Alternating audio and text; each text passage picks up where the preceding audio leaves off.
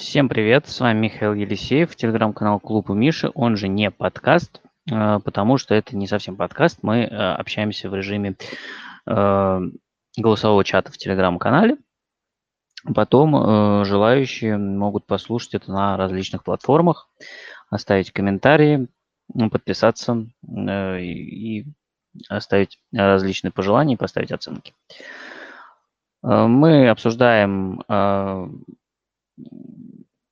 футбольные события.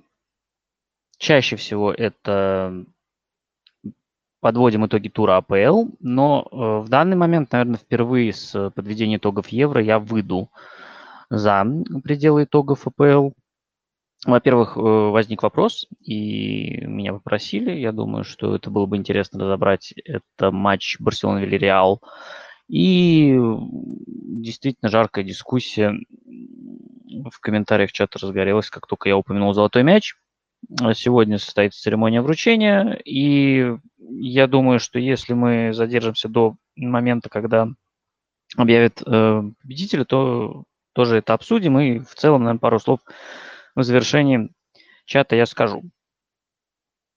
Ну, э, начнем мы, конечно, с э, итогов 13-го тура АПЛ.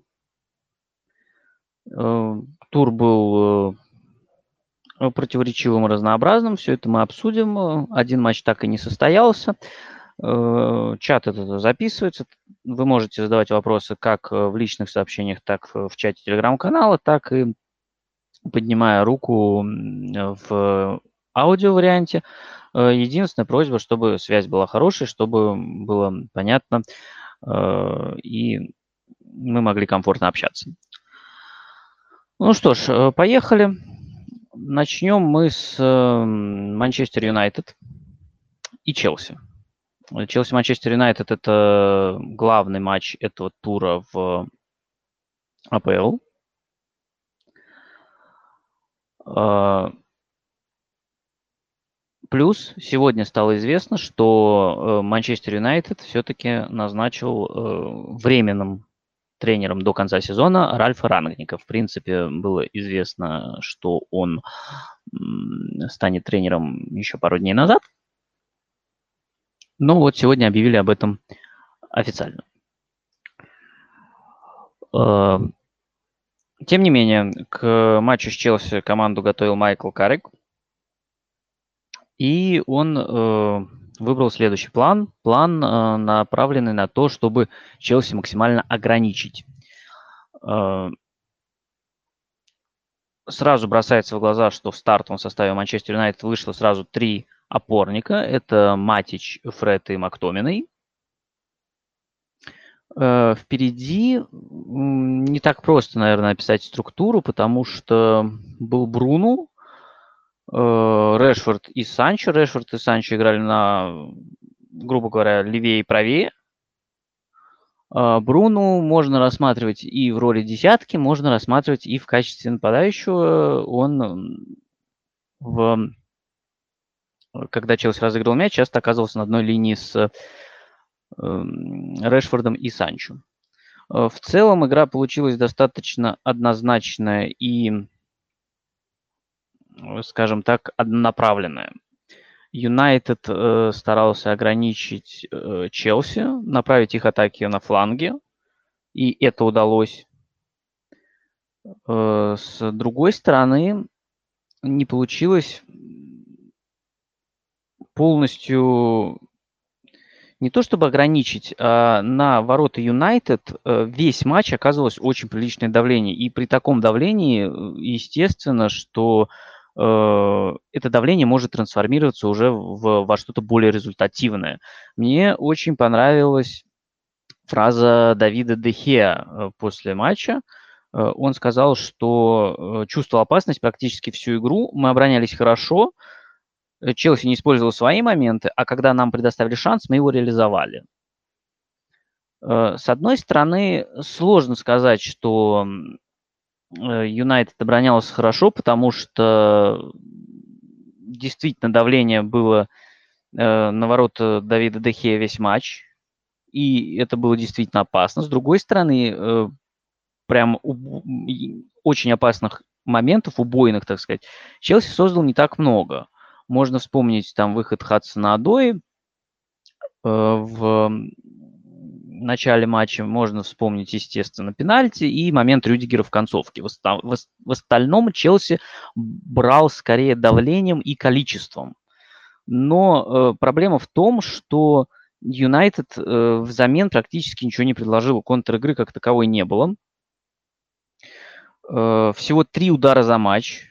Один удар из штрафной, и тот после грубой ошибки Жоржини. Для Жоржини нетипичный. Томас Тухель э, тоже это подчеркнул и в качестве возможной причины сказал, что, ну, может быть, э, его ослепили э, прожектора стадиона. Может быть, но это, конечно, не отменяет ошибку Жоржиню, как и не отменяет ошибку Арона Ван Бисаки.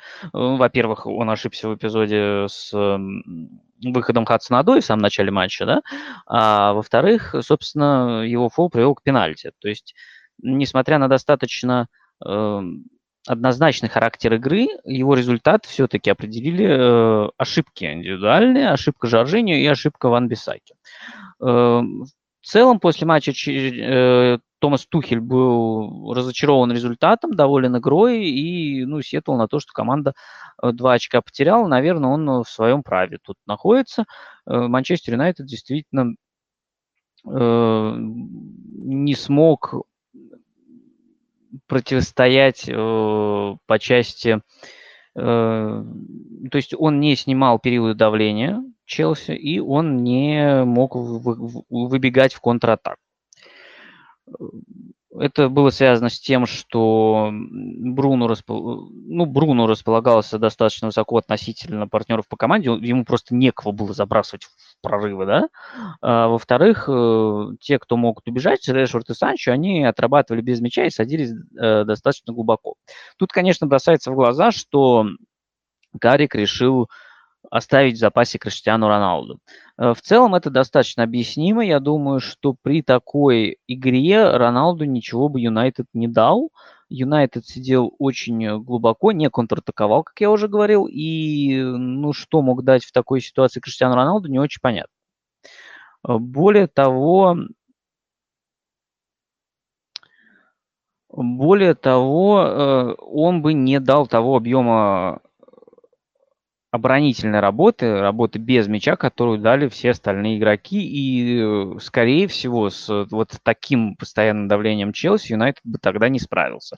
Э, когда у тебя отрабатывают все, это, конечно, ну, все равно такое давление выдерживать тяжело, но э, это проще, когда у тебя отрабатывают все, чем когда там кто-то один не отрабатывает. К тому же вот в таком рисунке игры э, смысл держать человека, который не отрабатывает, не очень понятен, опять же, просто в силу того, что э, в опасных позициях э, Роналду бы мяч не получал. И на самом деле тут еще возникает вопрос, что сложно представить рисунок игры, вот против текущего Челси, в котором вот Криштиану Роналду был бы для Манчестер Юнайтед полезен, а не вреден. Э, ну, у меня вот не получается, потому что э, контратаковать пока МЮ не может, он слишком глубоко защищается, прессинговать не может. И, э, в принципе, попытки применения Роналду мы видели по матчам э, с Ливерпулем и Манчестер Сити. Это были две очень разные игры с точки зрения игрового рисунка. С Ливерпулем э, Манчестер Юнайтед пытался прессинговать, с Манчестер Сити он пытался парковать автобус. Нельзя сказать, что какая-то из этих эм, Нельзя сказать, что какая-то из этих э, игр, какой-то из этих рисунков э, получился и сработал в полной мере, потому что Ливерпуль и Сити выиграли очень уверенно, и есть, э, наверное, основания думать, что и с Челси бы могло случиться то же самое. В целом, по рисунку игры, опять же, Челси очень уверенно вел игру, мощно давил, доминировал, возможно, где-то не хватило качества моментов, чтобы реализовать преимущество, но количество и давление было очень мощное.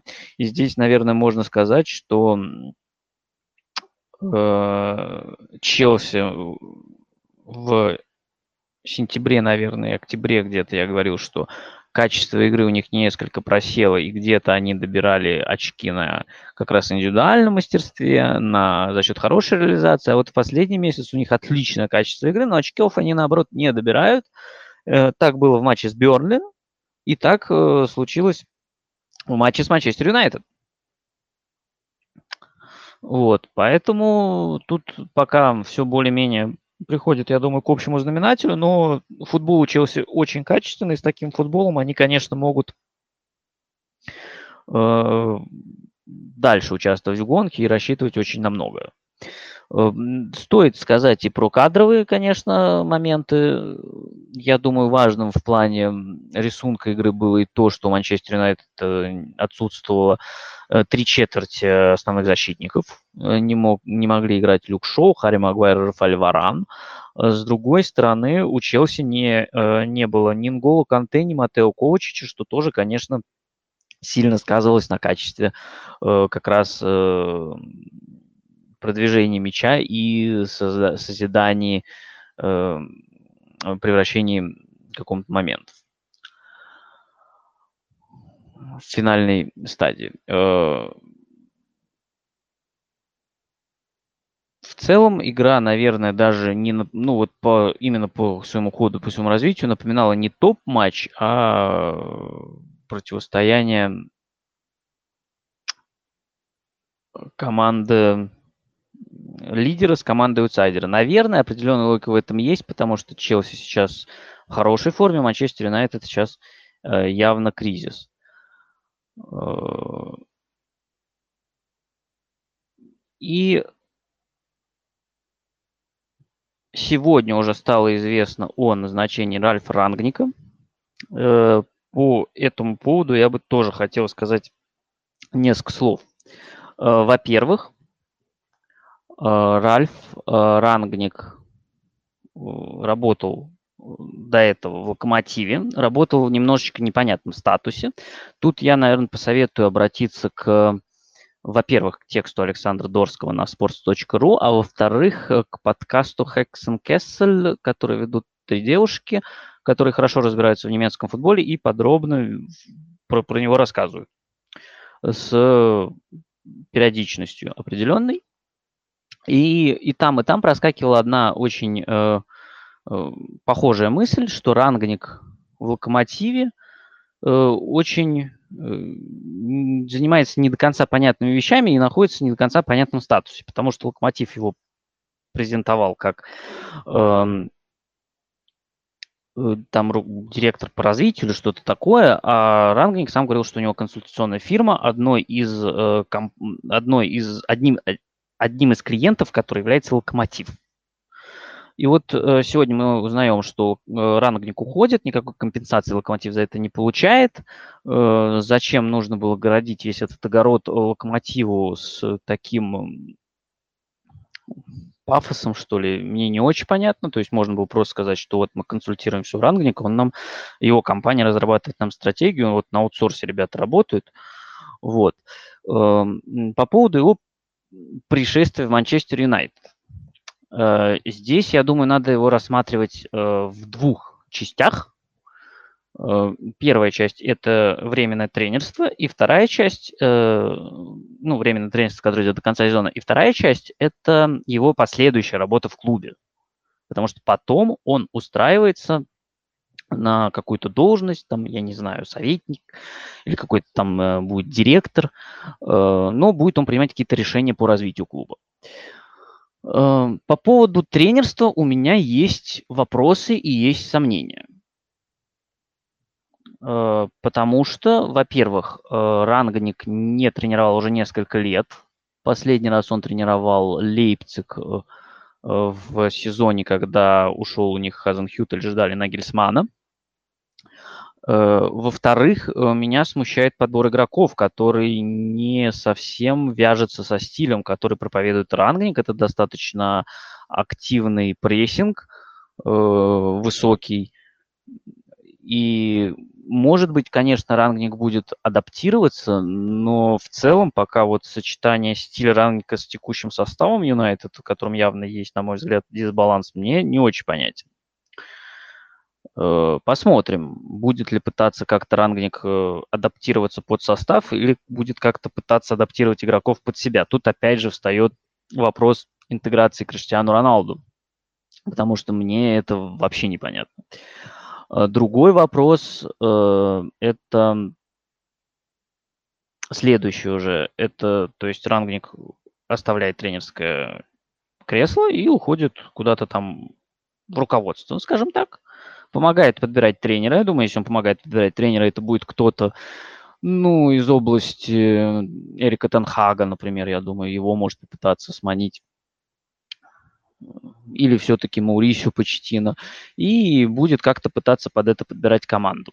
В этом плане, наверное, опыт в Локомотиве я бы на самом деле не считал показательным и не думаю, что он э, на что-то влияет. Мне кажется, что Возможно, могу ошибаться тут, но мне кажется, что вот Россия, российские клубы могли, могут до сих пор рассматривать как, ну, просто как строчку в резюме, как э, возможность заработать денег и э, временно там э, позаниматься какими-то своими делами.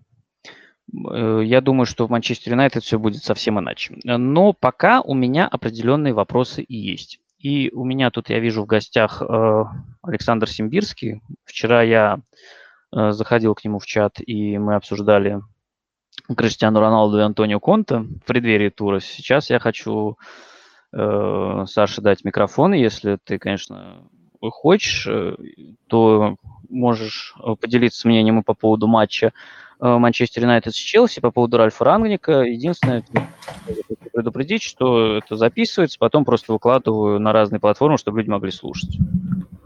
Да, то, что записывается, я знаю. Всем привет, всем добрый вечер. Миша, тебе тоже отдельный привет и респект летит за то, что не стесняешься в понедельник вечером после тяжелого дня, я так понимаю, выйти и рассказать какие-то интересные вещи про тур английской премьер-лиги. Ну, по поводу матча Челси-МЮ я дал материал вчера, то есть это был второй такой выстрел контрольный в голову тем, кто прибежал к первому тексту в комментарии, потому что я получил просто колоссальный шквал критики, я на это не обращаю внимания. Ну, если кто не знает, я пишу на сайте чемпионат.ком. То есть это одна из площадок, где я выкладываю свои материалы. То есть есть еще канал, паблик ВКонтакте. Вот. И, да, канал, э, паблик э, очень хороший. Подписывайтесь э, на Симбирский футбол Тирс. Очень интересно. Да, то есть, понятно, в последнее время не лучшие у меня времена в плане творчества, креатива, хотя сегодня мы там сделали в ответ на золотой мяч премию «Золотой клапан». И если вы считаете, что лучшим футболистом года был, например, Дэйн Ловрен или Владимир Хубулов, обязательно принимайте участие. Там есть еще 28 огненных кандидатур, которые, естественно, больше претендуют на звание лучшего футболиста мира, чем Леонель Месси и Роберт Левандовский. Но это все шутки, конечно, то есть мета-ирония футбольная. В общем, да, паблик и канал, конечно, ну, такой андеграунд, а есть более серьезное творчество, которое как раз выходит на площадках, и я, соответственно, выступил с неким заявлением по поводу Криштиану Роналду в Манчестер Юнайтед, потому что я изначально не разделял восторгов и восхищений по поводу всей этой истории. Да, с точки зрения маркетинга и с точки зрения а, какой-то, знаешь, такой эмоциональной составляющей, это была интересная история. Типа вернулся в клуб, в котором он стал звездой, все классно и так далее. Но тогда же еще, когда это подписание состоялось, было много текстов на тему того, каким образом Сульшер будет встраивать Роналду в баланс команды при том, что у Манчестер Юнайтед были огромные проблемы именно в построении баланса и в построении какой-то вменяемой, современной, самое главное, системы игры. И под это все уравнение добавляется еще одна переменная, которую ты точно не можешь извлечь. И Сульшер в этой ситуации, ну, просто сгорел на работе, можно сказать. А Роналду здесь, как бы, ну, понимаешь, он в Лиге Чемпионов вытащил, потому что Аталанта Young Boys и Вильяреал – это очень серьезные соперники, просто мастодонты, а, которые сломались под давлением звезды легендарной португальской. Естественно, люди начинают писать, что господин Симбирский, а как же Лига Чемпионов? Ну, хорошо. Опять же задается вопрос, а сможет ли Криштиану Роналду дотащить э, Аки в молодости Реал Мадрид с центром Модрич, Каземиро и Кроос дотащить сейчас вот этот Манчестер хотя бы до четвертьфинала Лиги Чемпионов. Там непонятно, кто у них жеребьевки, но понятно да, дело, жеребьевки что... очень много будет зависеть. Конечно, да, потому что если сетка какая-то легкая будет, конечно же, у а, почитателей Криштиану Роналду появится еще одна почва для того, чтобы в меня кинуть очередной кусок говна. Но это ладно, ничего, переживем. А вот что касается английской премьер-лиги, того турнира, который специфичный, где есть свой стиль футбола, где есть команды, которые даже не будучи топовыми, пропагандирует э, те тенденции в футболе, которые признаны современными. То есть если даже мы не берем топы, мы, допустим, обращаемся к Саутгемптону, к Лидсу, к Брайтону, даже к Астанвилле образца прошлого сезона, которая очень неплохо прессинговала, э, вот, ну, потом там, конечно, по динамике они очень просели в силу и кадровых каких-то проблем, но в целом э, большинство команд в Англии стараются играть с давлением, и вот те вещи, если мы говорим про приход Раль, Ральфа Рангника, который Рангник осаждал еще в Германии, они же все постепенно переплыли в чемпионат Англии э, с появлением, допустим, Юргена Клопа, который называл Рангника одним из своих, э, не знаю, учителей, наставников, там что-то такое было, если я не ошибаюсь, там что-то, ну, что якобы этот человек, да, повлиял на меня. Томас Тухель. Э, по Гвардиоле, ну, там отдельная тема, но мне кажется, все равно это одни и те же принципы, это прессинг, давление, это именно работа с мячом в том числе. Просто кто-то предпочитает возню э, в каком-то смысле, да, вот у Гвардиолы слишком уж все заточено под контроль мяча, и понятно, что эта система тоже меняется. Но есть вот вертикальные быстрые команды. В общем, лига, она такая, ну, там невозможно вообще играть с человеком, который исключительно э, атакующую роль выполняет. А Роналду именно вот этим и занимается. И занимался этим в Реале, но он был тогда и моложе, и состав у Реала, ну, извините меня, был вообще одним из лучших в истории существования этого клуба на тот момент, учитывая там пик футболистов определенных, учитывая наличие там Карима Бензима, но нет сейчас Манчестер Юнайтед, там а, нападающего многопрофильности Бензима, например. Там Кавани что-то может еще предлагать, но Кавани не играет, как мы видим в этом сезоне. То есть даже нет попытки совместить их, э, и не было со стороны Сульшера. То есть, понимаешь, вот это такой вот ребус, в котором э, появляется человек, и есть же давление как персоны этого человека, медийности. Когда Сульшер убирает, э, допустим, убирал... А, так уже, ладно, Сульшер, его уже нет, в принципе, забыли. Вот Керрик вчера оставляет Роналду на скамейке. И что происходит? Э, Рой Кин, легенда Манчестер Юнайтед, говорит, а какого черта вот э, Керрик не выпускает Роналду в стартовом составе против Челси? О, кстати, да, хороший момент, да-да-да. То есть это та же самая тема, что в матче с Эвертоном, когда Рио Фердинанд тоже на Сульшера там э, оскалился, что типа, а как так ты Роналду на скамейке оставил? То есть это немножко такой нездоровый ажиотаж, который проникает э, не только в медиа, и в сознании людей, а еще проникают в футбольный процесс, в экспертизу достаточно авторитетную. Это ладно, мы здесь там, не знаю, с какого города ты, Миша, я там, ладно, Москва. в Тюмени сижу. Москва. Вот мы там в Москве, в Тюмени сидим и там что-то рассуждаем, естественно, там пофиг. А то, что, допустим, заливает Рой Кин, оно как бы большую огласку имеет, чем наши какие-то мысли. И это тоже влияет на восприятие процесса. И создается такое обманчивое впечатление, что, оказывается, клуб сейчас представляет целая команда, целая структура. Понятно, что с, э, допустим, непонятной стратегией. Понятно, что тоже там с проблемным составом, и там есть пассажиры и помимо там Роналду, которые в систему, допустим, вот до конца сезона, если рангинг там будет строить какую-то, они вряд ли впишутся. Ты сам говоришь, что с трудом это представляешь. Я тоже не Я понимаю, вообще пока это. не очень понимаю. Что это просто несовместимые какие-то вещи. То есть мне вообще кажется, что вот знаешь, в Counter-Strike есть такое понятие, как вот э, тайминг. Если ты mm-hmm. по таймингу не сыграл грамотно, ты получаешь в голову выстрел, и все, как бы можешь сидеть до следующего раунда. И Манчестер Юнайтед просто этот тайминг э, слил, когда ждал преображение чудесное после международного перерыва Манчестер Юнайтед, две недели, а потом случилось поражение от Уотфорда. И что-то чудо не произошло. А Конте уже оказался, собственно, в Тоттенхэме.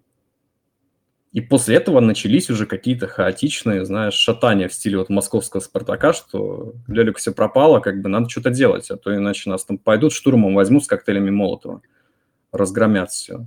Вудварда там на кол посадят, там что-нибудь еще произойдет.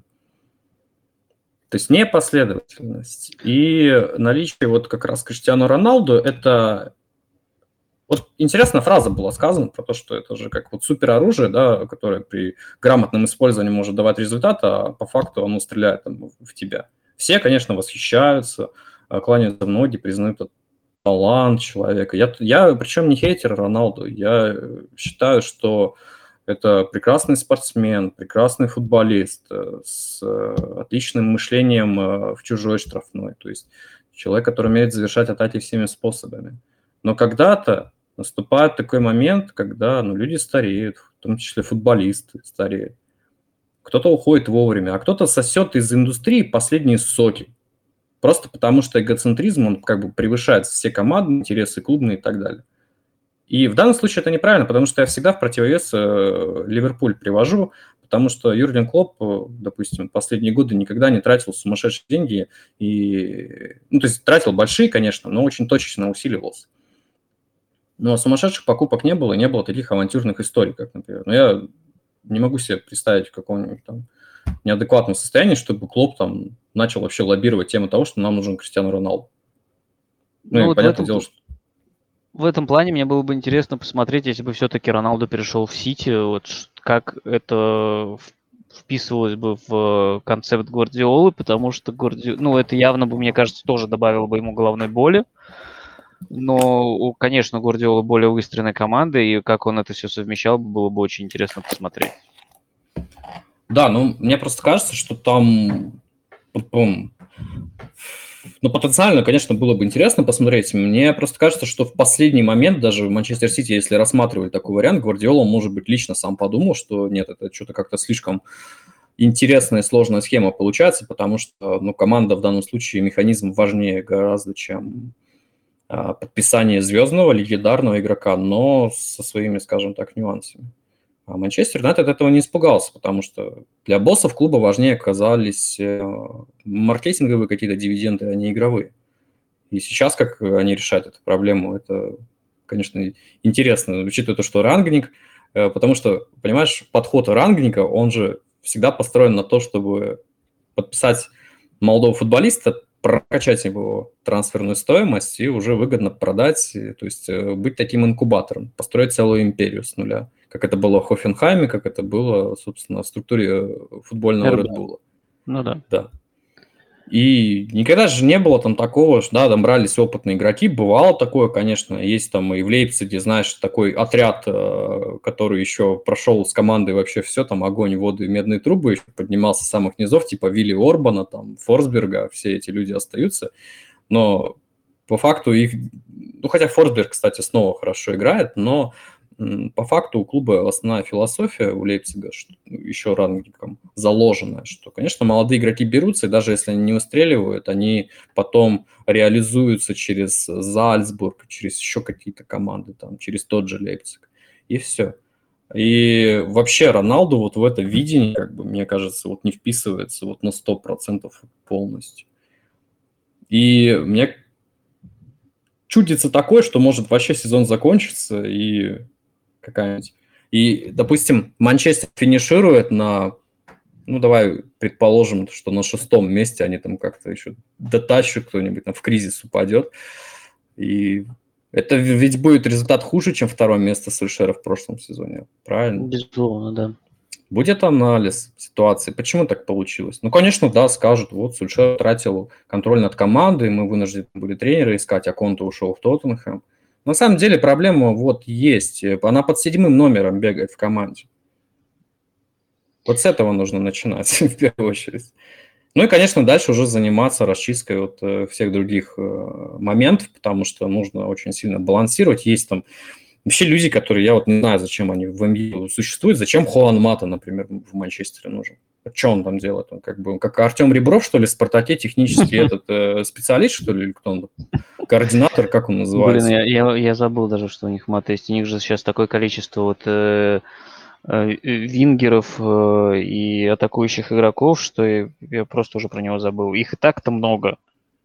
И без маты. А еще да. маты есть действительно. Есть там Марсиаль, который остановился в развитии и не хочет объективно дальше развиваться. Есть откровенно постаревший Матич. который уже загнан в какие-то узкие, допустим, функции на поле. Там реально есть над чем работать и без Роналду, но начинать нужно, Абсолютно. конечно, с этого. Начинать нужно с этого. И когда кто-то говорит о том, что Роналду пришел и своим величием сейчас будет клуб поднимать на новый уровень, и все к нему, за ним потянутся, да что-то как-то не видно этого, если честно. Они так тянулись за новым уровнем в матче против Ливерпуля, что я просто ну, был в шоке, насколько команда может бездарно выглядеть на поле. А вот тебе, пожалуйста, пример. Вот Ливерпуль против Манчестер Юнайтед. Это когда структура, стратегия, система бьет вот непонятно что. 5-0 без шансов и просто вообще разрыв одного места, скажем так. Не буду грубо выражаться, раз запись да. у нас идет. Да.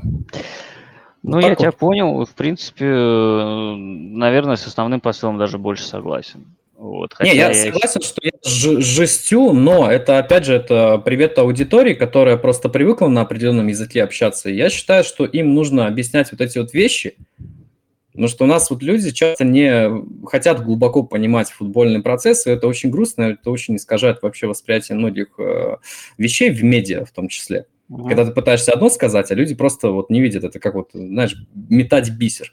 И поэтому я просто перехожу на тот язык, который понятен им. Вот если я называю Роналду паразитом, то мы будем с вами на одном языке общаться. И мне вообще без разницы, что вы там в комментарии напишите, я свою позицию донес. Да, твоя позиция вполне ясна. Э, ну вот, я бы, наверное, чтобы уже закрыть тему, единственное, что сказал бы, что все-таки, мне кажется, это проблема проблема в Роналдо, мне кажется, существует, но это проблема ру- руководства и управления командой, которая зачем-то в конце трансферного окна берет и подписывает как раз Роналду, чтобы он не перешел в Манчестер Сити. Э, и мне кажется, это было чуть ли не главным мотивом вот. И это, конечно, неправильно, потому что перед этим складывалось впечатление, что у Юнайтед есть какой-то вектор развития, и вот как-то они собираются решать кучу своих проблем, которые у них, как ты правильно сказал, есть. А приход Роналду просто повесил проблему, которая э, перевесила это все, и у нас сразу есть желающий высказаться. Первым поднимал э, руку Мухаммад Бабур. Включай микрофон и добро пожаловать. Добро пожаловать, здравствуйте, доброе время суток всем. Я Добрый вечер. Всем Я сейчас присоединился, когда вы говорили про Роналду. Да. И всем, ко всем сказанным присоединяюсь, но единственное, мне смущает то, что а, это проблема, что только после прихода Роналду появилась. А я не понимаю, потому что вот у игроков есть же мозгов. Почему Роналду главная проблема? А они тоже можно играть. Если, если у тебя Роналду есть, давайте играйте за него. Отдавайте мячи. А они даже не создают моменты. Вчера только, вот можно посмотреть вчерашний матч. Только контратаки и все. А игры, а, создавать игры какой-то тактики даже не было вообще. А против Ливерпуля я не, не хочу ни, ничего не сказать, потому что это был ужасный матч вообще. А, только Ужасный, да. я не хочу присоединиться одному. А, Роналду проблема. Проблема всех, во всех игроков есть. И только я, я присоединяюсь к твоим словам, Миша.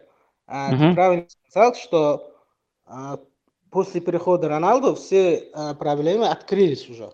Ясно видно, все видели уже все. У всех э, у Манчестера есть большая проблема, что они вообще не, не могут создавать никакой момент, не могут играть как Роналду. Вот главная проблема. Это же не Роналду, не, а виноват о том, что они не могут играть, создавать моменты. Они же должны же сами себе для себя играть. Понятно. Мысль понятна. Э, я на самом деле предлагаю тему Роналду немножечко закрывать, потому что впереди еще много чего обсуждать. Э, есть. Это просто, знаешь, Миша, это такое опасное минное поле, которое затягивает да. вот сразу как трясина. Да, да. да. поэтому да. я буду потихонечку это все гасить. Я позицию понял. Э, на самом деле, в основном это как раз такие две точки зрения, что Роналду это проблема, которая мешает команде развиваться.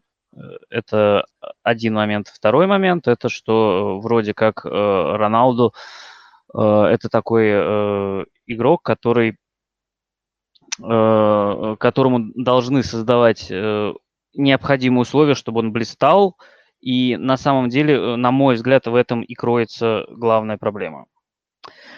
Э, потому что, э, чтобы эти условия создавать, нужно соблюсти достаточно много качеств, нужно найти баланс. Этот, можно ли найти этот баланс? Это один из главных вопросов этого сезона, вопрос очень дискуссионный, я бы не хотел сейчас полностью в него уходить. Я думаю, что мы достаточно уже обсудили Манчестер Юнайтед и Челси. Челси, Манчестер Юнайтед. Э, и даже успели поговорить про Ральфа Рангника, вот, поэтому давайте двигаться дальше. А дальше я бы хотел поговорить про Тоттенхэм, несмотря на то, что матча э, с Бернли не было. Э, вот, я вижу, что тоже в чате есть Леонид Лебронько болельщик Тоттенхэма, с которым мы уже общались несколько раз, э, в том числе в этих чатах, поэтому я тоже сразу включу тебе микрофон. Если будет что добавить, как-то дополнить, то буду рад тебя слышать.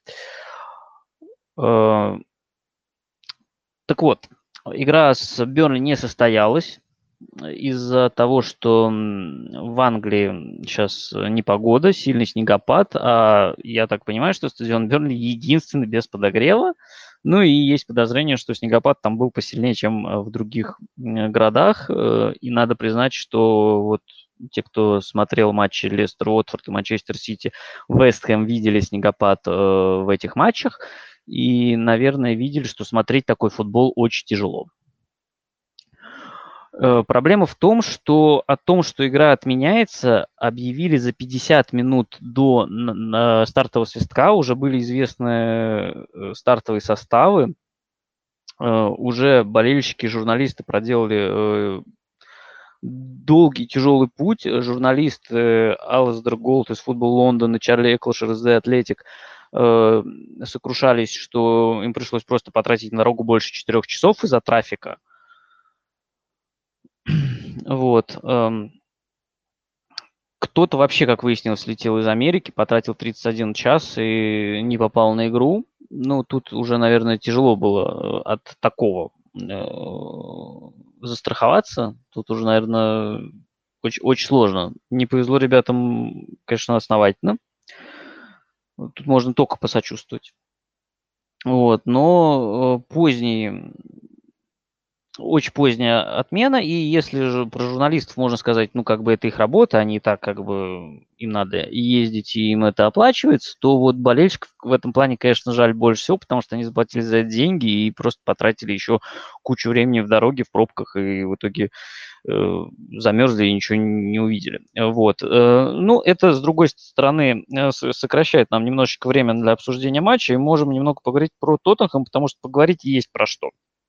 Э, в четверг э, состоялась игра Лиги конференций против славянской Муры в Мариборе. И это был провал. Тоттенхэм проиграл 2-1, э, пропустив мяч на 95-й минуте. И сейчас ситуация в Лиге конференций такая, что Тоттенхэм, который есть такой сайт 538, может знаете, он рассчитывает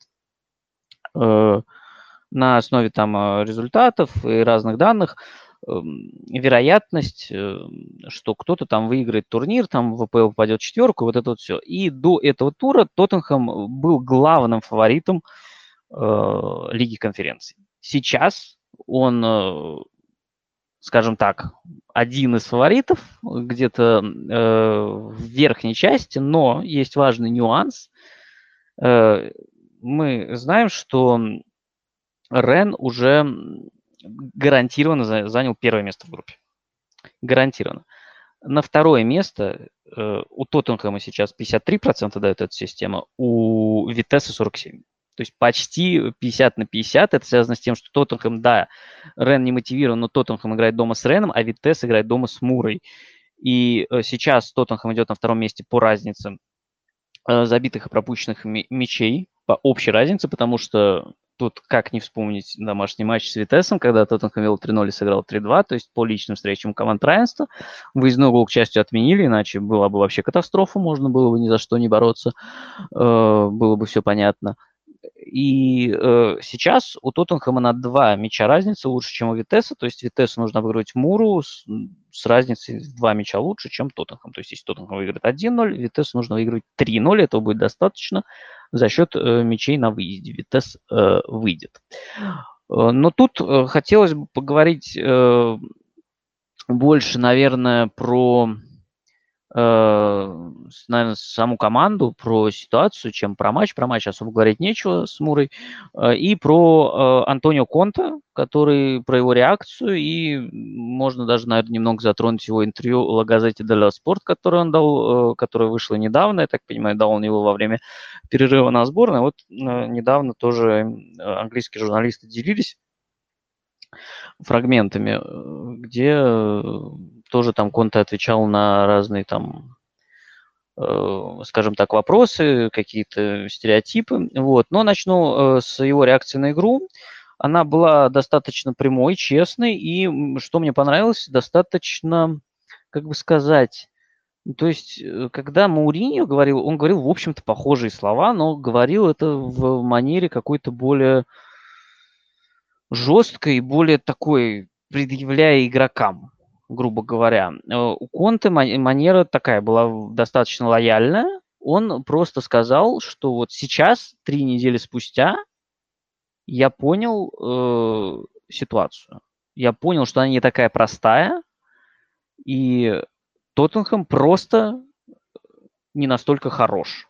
Его уровень не настолько высок.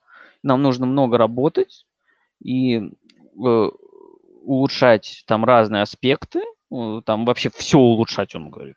Все, тактически, физически, и делает особый акцент на ментальном аспекте. На это, на самом деле, делает довольно давно э, аспекты все тренеры, которые вот, ну, за последние годы тренировали, и Виллаж Бош про это говорил, и Шервуд, и Почетина, и Мауринию, вообще всем.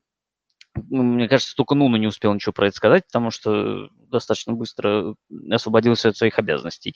И в целом он такой человек э, менее публичный и более мягкий.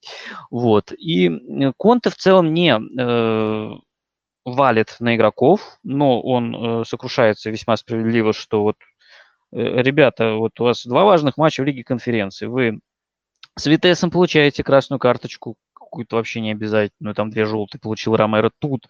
Сосиньон уже к 30-й минуте получил две желтые карточки, оставил команду в меньшинстве. Тоже совершенно не обязательно. Ну, ну Конте делает это без фамилии, это я уже да, поясняю, если вдруг кто упустил.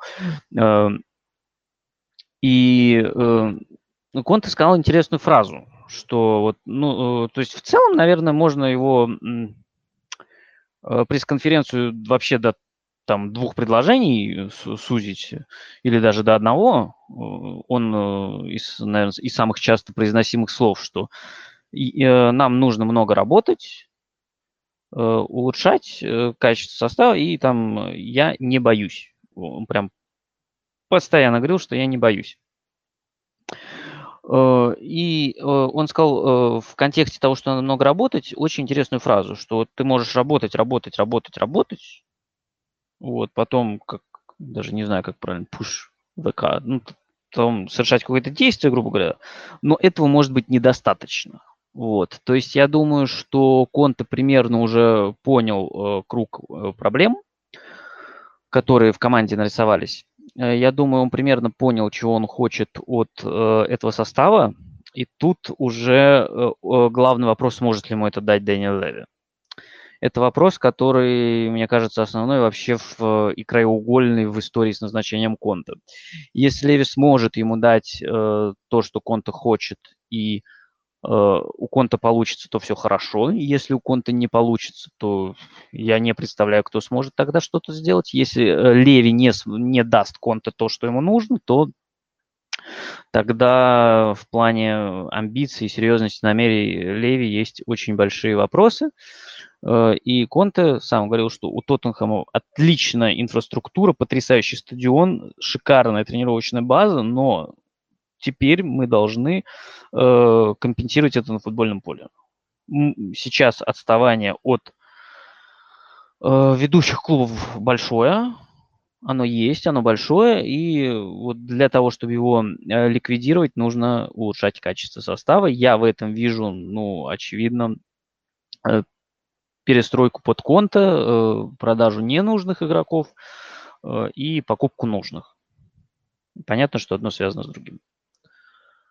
По поводу трансферных трат, вот тут я уже плавненько перейду к интервью в газете Дела Спорт. Конта как раз спросили э, в контексте того, что ну вот вам же обычно нужны там типа, ну, э, ему как раз сказали, что часто говорят, что конту нужны постоянно большие траты, чтобы что-то выигрывать. Он говорит, что воспринимает это э, со смехом, и в качестве контраргумента приводит то, что э, игроки после работы с конта Э, всегда стоит э, дороже, чем э, с ним. Говорит, единственный пример, он говорит, единственный раз, когда я попросил реально дорогого игрока, это был Ромело Лукаку, это было сделано потому, что владельцы Интера пришли ко мне и сказали, мы хотим прервать гегемонию Ювентуса, мы хотим стать лучшим клубом в мире. И тогда он сказал, что давайте мне Ромео Лукаку, но при этом он говорит, в целом, наверное, справедливо, что ушел-то Лукаку дороже, чем его купили. Вот. И в целом э, Конте говорит, что о том, что он э, многих игроков переоткрывает, э, что он э, во всех командах строит какой-то фундамент, на котором можно дальше э, ехать грубо говоря. Э, и, естественно, напоминает, что он приходил в Ювентус, который был на восьмой строчке, Челси, который был на десятой строчке, Интер, который был на четвертой и 10 лет ничего не выиграл. Вот. При этом э, в обоих интервью прослеживается, что, наверное, э, за год Тоттенхэм, конечно, чемпионом сделать не получится. Нужно много работать, выражаясь словами Антонио Конте. И отвечая на вопрос, что стало к, ключевым в его приходе в Тоттенхэм, он говорит, что это решительность Дэниеля Леви, то, что он хотел меня заполучить любой ценой. Вот посмотрим, насколько это действительно так, насколько Леви готов платить эту цену за э, Антонио Конте. Ну и, конечно, э, про Фабио Паратича Конте тоже говорит, что мы говорим с ним на одном языке, и это не только итальянский. То есть они друг друга хорошо понимают и знают, что каждому из них требуется для комфортной и эффективной работы. Э, так что, надеюсь, это и э, поможет. Э, наверное, Надеюсь, что ничего не упустил основного. Э, вот. В целом матч с Мурой достаточно показательный, потому что в целом у Тоттенхэма играл, по сути, второй состав. Ну, то есть из старта там был э, Харри Кейн и Оливер Скип, который пропускал матч с... Господи, с кем же был прошлый матч? С Лицем, конечно же, да. Э, ну и в какой-то степени Джафет Танганга, потому что центр обороны сейчас без Кристиана Ромера, Кристиан Ромеро поломан. В остальном это были игроки резерва. Э, Конт на них посмотрел и явно не впечатлился, как все мы, потому что игра была, очевидно, отвратительная. Э, даже в таком составе, конечно, Муру нужно обыгрывать, и ну, не должно быть таких проблем. Вот. Если есть что-то добавить у кого-то по теме Тоттенхэма... А, по поводу Бернли. Тут э, стоит, наверное, сказать, что в этом плане перенос игры – это немножечко двоякая ситуация. Потому что, с одной стороны, я уверен, что Конте очень хорошо там всех пропесочил и объяснил, что так дело не годится. И это был матч с Бернли был хорошим шансом дать ответ на вот эту игру в Муре. Другой важный момент – это что Бернли – Э, в этом матче э, должны были отсутствовать Тарковский и Вест. Это два ключевых игрока. Конечно, Бернли бы их заменил. Скорее всего, вышли бы Коллинз и э, Корк. Э, но все равно, все равно для кого это лучше сейчас сказать сложно, потому что сейчас они пропустят матч с Уолверхэмптоном, а матч с Уолверхэмптоном, мне кажется, для Бернли даже важнее, потому что это все-таки прямой конкурент. А игра с Тоттенхэмом, ну, теперь она неизвестна, когда будет, скорее всего, она будет в январе-феврале, и какие там будут клубы, ну, сложно предположить. Э, я думаю, что Бернли тоже это не очень выгодно. Вот, так что тут я пока э, беру небольшую паузу. Если есть что-то добавить Леониду, то я с удовольствием э, послушаю. Да, привет. Привет. Поэтому давай я минут прям через парочку э, скажу пару слов. Сейчас я доиграю, у меня тут 85-я минута идет. Да. Все ты, все ты по делу, в принципе, сказал, но для меня ключевой, ключевой момент это то, что у нас просто сейчас нету скамейки никакой. Это, конечно, убивает.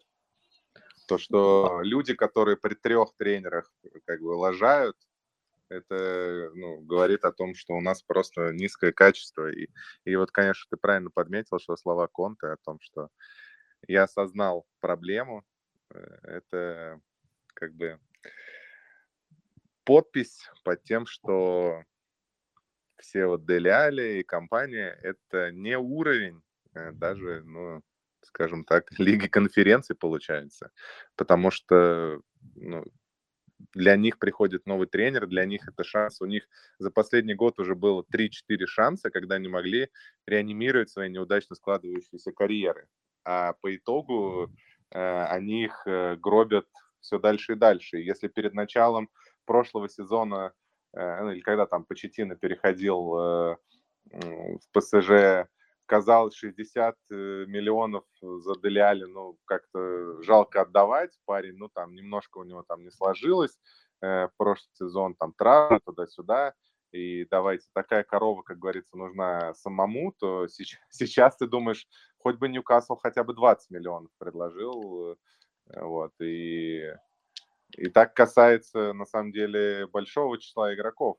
И если раньше казалось, что вот одну-две позиции э, стоит укрепить, чтобы начать конкурировать с э, другими большими командами, то сейчас, по большому счету, у нас э, три с половиной игрока на весь состав, который, которых мы можем как-то э, хотя бы примерно э, сказать, что это игроки вот уровня топ-4 АПЛ. Это Кейн, Сон, ну, наверное, Хёйберг и Льюрис. Четыре вот человека, да, э, там, ну, где-то оставляет надежды там Ригелон, ну, а дальше, а дальше все, мрак. То есть э, люди покупаются за большие деньги, люди, ну, благо у нас Леви большие зарплаты не дает, вот, но, но как бы ты смотришь, там приходят люди за те же деньги там в какие-то более мелкие клубы, в как, ну и э, в АПЛ там сразу вливаются, там условный там приходит Корне в Бернли, тонущий там и э, сходу там забивает в первых играх три гола, э, и ну, показывает неплохой футбол. Там приходят там Уотфорд, там Деннис э, тоже показывает хороший футбол. Понятно, что э, там разные ситуации и так далее, но ты видишь, как люди стараются, а у нас люди приходят, как-то вот Бергвин там буквально его хватило на сколько, на два месяца, и он сдулся, э, и после этого вот он забил Манчестер Сити, там пару хороших матчей выиграл. Манчестер Юнайтед. Да, да, два, два гола да, Манчестера. Да, когда он там прострелил. И, и все. И дальше, и дальше мы уже два сезона прошло с тех пор, и мы смотрим и говорим, ну все, как бы крест. Мы э, Ло Чельсо приходит за там 60 миллионов или за сколько? Ну, по подешевле, но все равно, ну, да. 50 миллионов. Тоже два месяца мы на него смотрим, что вот как бы э, мы выбрали его, а не Бруно Фернандеша. Маурини заявляет, что я бы и сейчас не променял э, на Бруно Фернандеша, потому что типа Лучельса более универсальный, более командный, более там, более, более, более. И э, пока по итогу получается, что вот у нас четыре человека, и представить, что там, ну, Санчес, который в Аяксе там наводил ужас на всех соперников, сейчас он только наводит смех и ужас на фанатов Тоттенхэма. Вот, ну, как-то представить, что вот они реинкарнируются, уже, ну, слишком много шансов им дали, слишком много шансов. И все эти шансы они, ну, упустили. И ну, что делать? Что, что делать? То есть, ну, получается, как бы уже это ну, не ликвидные игроки, и с ними команда, то есть у них уже психология, то есть, ну, мне кажется, что многие психологически как-то сломались э, э, от вот этого давления, что вот нам надо, надо, надо, надо, и э, тут еще, э, ну, Мауриньо сыграл, я считаю, что в минус по итогу для этих игроков с тонкой душевной организацией, ну, тонкой душевной организацией игроков Тоттенхэма, это вот это вот новости меня просто умиляют команда находится в воодушевлении от тренировок нового тренера.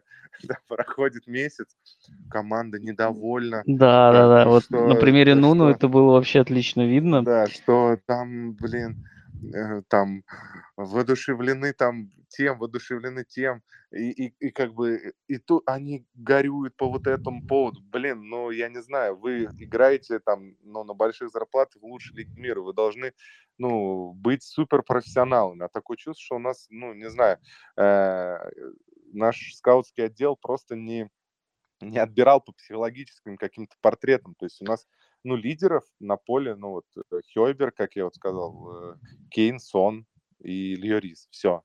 То есть все остальные это ведомые. Я игроки, бы Лукаса которые... еще отметил, на самом деле. Да, ну Лукас, да, Лукас и я, да. Вот это половинка, можно сказать, потому что как-то его все не, не жалуют тренеры, да, то есть вот только сейчас он при Конте плюс-минус так вот из последних, скажем так, э, прям... Ну, ему стабильности, мне кажется, немного не хватает. Да, стабильность, ну да, то есть он как бы вот это хороший игрок обойму, то есть я бы его так назвал, то есть это опять же э, не лидер команды, да, но человек, на которого можно положиться, то есть он, ну, отдает себя в каждой игре, то есть э, Э, вот, и тут, конечно, да. И что делать дальше, непонятно. Это вот по составу, мое мнение, да. Вот э, психологически, mm-hmm. я начал говорить про что Маурини сломал, то, что вот это э, все, они заявляли еще в интервью, что они боятся, ошиб... боятся ошибиться, что вот, ну, типа, Маурини не прощает ошибок, что он, и он во всех интервью, что вот мы отдадим мяч, чтобы не ошибаться, не ошибаться, не ошибаться, ну, а наши косячники, они ошибаются.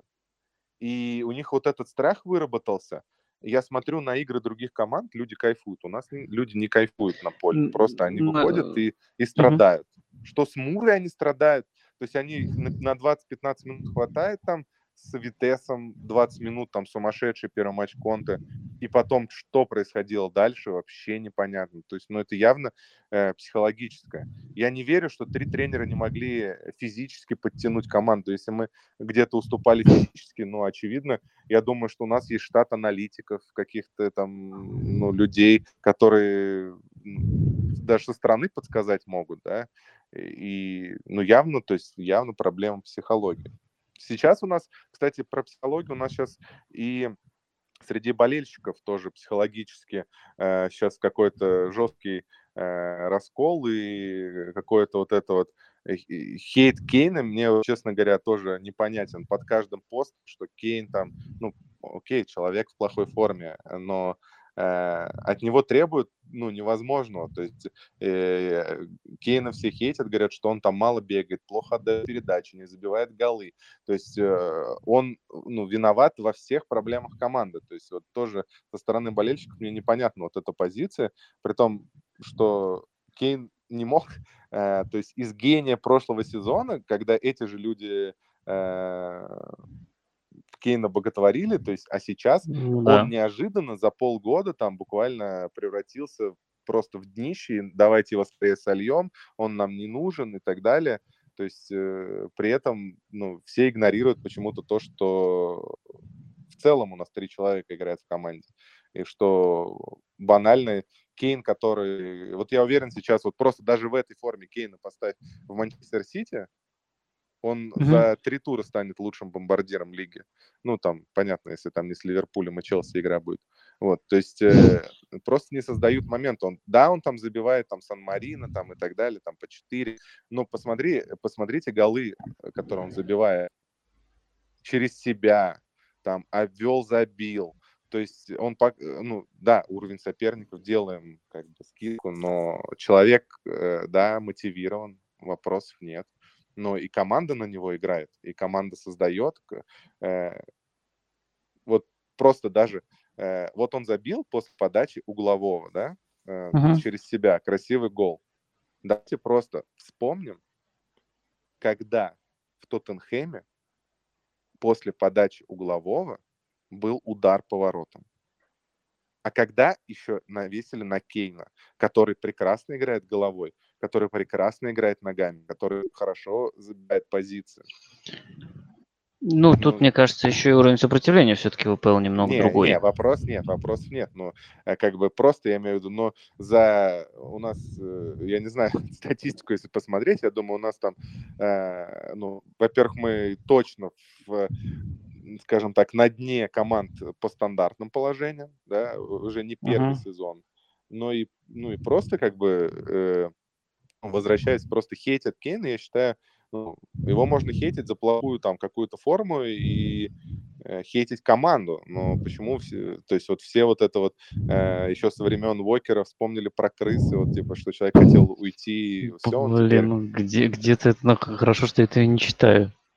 Да, но зайди просто любой, любой матч, любой матч, э, просто в группе. Ну, в соцсети, я понял, да-да-да, да, да, но я стараюсь этого не читать. После каждого момента будет, э, этот, после каждого момента, который Кейн, там он мяч не обработает из-за того, что газон будет плохой, там будут 10 постов о том, что Кейна надо продавать.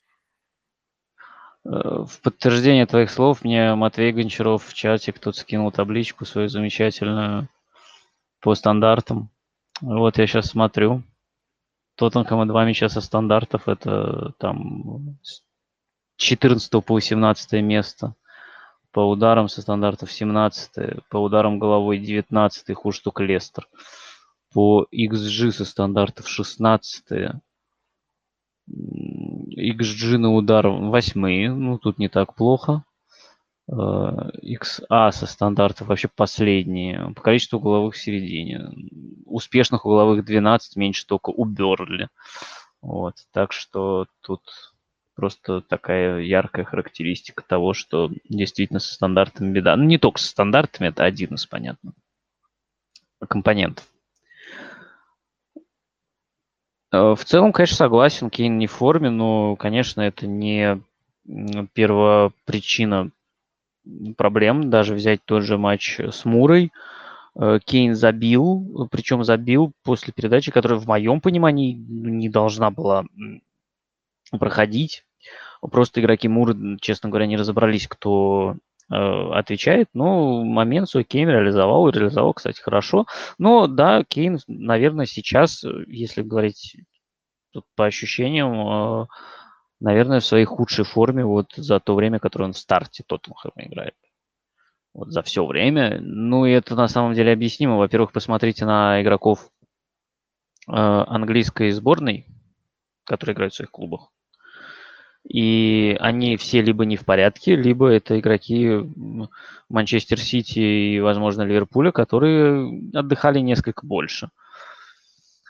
Что тоже важно учитывать. Э, ну и я думаю, что, конечно, история с Манчестер Сити свой след оставила, но, наверное, сейчас она в прошлом, и я даже, ну, посмотрим, может быть, Конте даже сможет как-то убедить Кейна э, остаться, но это, опять же, должен э, не столько Конте, сколько вот сам проект должен стать опять заманчивым, а сейчас очень много вопросов, и, в принципе, Леонид сказал про них правильно, Единственное, я бы хотел подчеркнуть два момента. Когда Конте говорил о том, что нужно улучшать все, э, и физику, и тактику, он прям отдельный акцент сделал на психологии, на мен... Э, ментальных, так сказать, э, компонентах.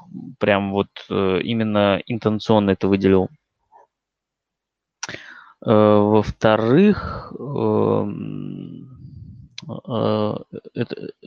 во-вторых, э, по поводу физического состояния, я не знаю, мне не очень понятно, потому что когда был Мауриньо, были инсайды, там говорили, что у Мауриньо тренировки вообще никакущие, там игроки не напрягаются, слишком легкие, Все, пришел Нуну, сказали, вот, тренировки уже интенсивнее, чем при Маурине, уже лучше. Сейчас выясняется, что недостаточно. Ну, с другой стороны, мы видим, что Конта это, видимо, э, по э, интенсивности, по жесткости тренировок, это, наверное, где-то уровень Маурисио Почетина. Э, то есть очень высокие требования к жесткие требования к тренировкам, к выносливости, то есть э, все должны прям работать. И регион, собственно, наглядно говорил, да, что это там недели до там, а, матча с лицом. После матча с лицом он сказал, что прошлая неделя была для меня самой тяжелой в жизни, и сейчас он натурально просто, ну, он прибавил, хорошо играет, но он просто не вывозит 90 минут. Его пока вот дважды меняли, с Эвертоном его менял Дуэрти по позиции, с лицам его менял Сосиньо, э, к которому тоже есть вопросы, который получил шанс после там э, аренды, травм, он сейчас получил шанс и совершенно бездарно его э, использовал. Так, у нас э, минута э, вопросов из чата. Э, Матвей Гончаров меня поправляет, что Волков тяжело назвать прямым конкурентом Бернли, с учетом того, что они сейчас идут топ-6, а Бернли стоят на вылет. Ну, э, согласен, э, махнул лишнего, хотя, честно говоря, вот по впечатлению от игры, такой вот разницы глобальной, я сейчас между Вулверхэмптоном и Бернли не вижу, что вот Вулверхэмптон это кандидат на Еврокубки, а Бернли кандидат на вылет. Вот такого контраста именно в игровом плане я не вижу. Дальше серия вопросов, их аж 9 штук от Фабрицио Романо.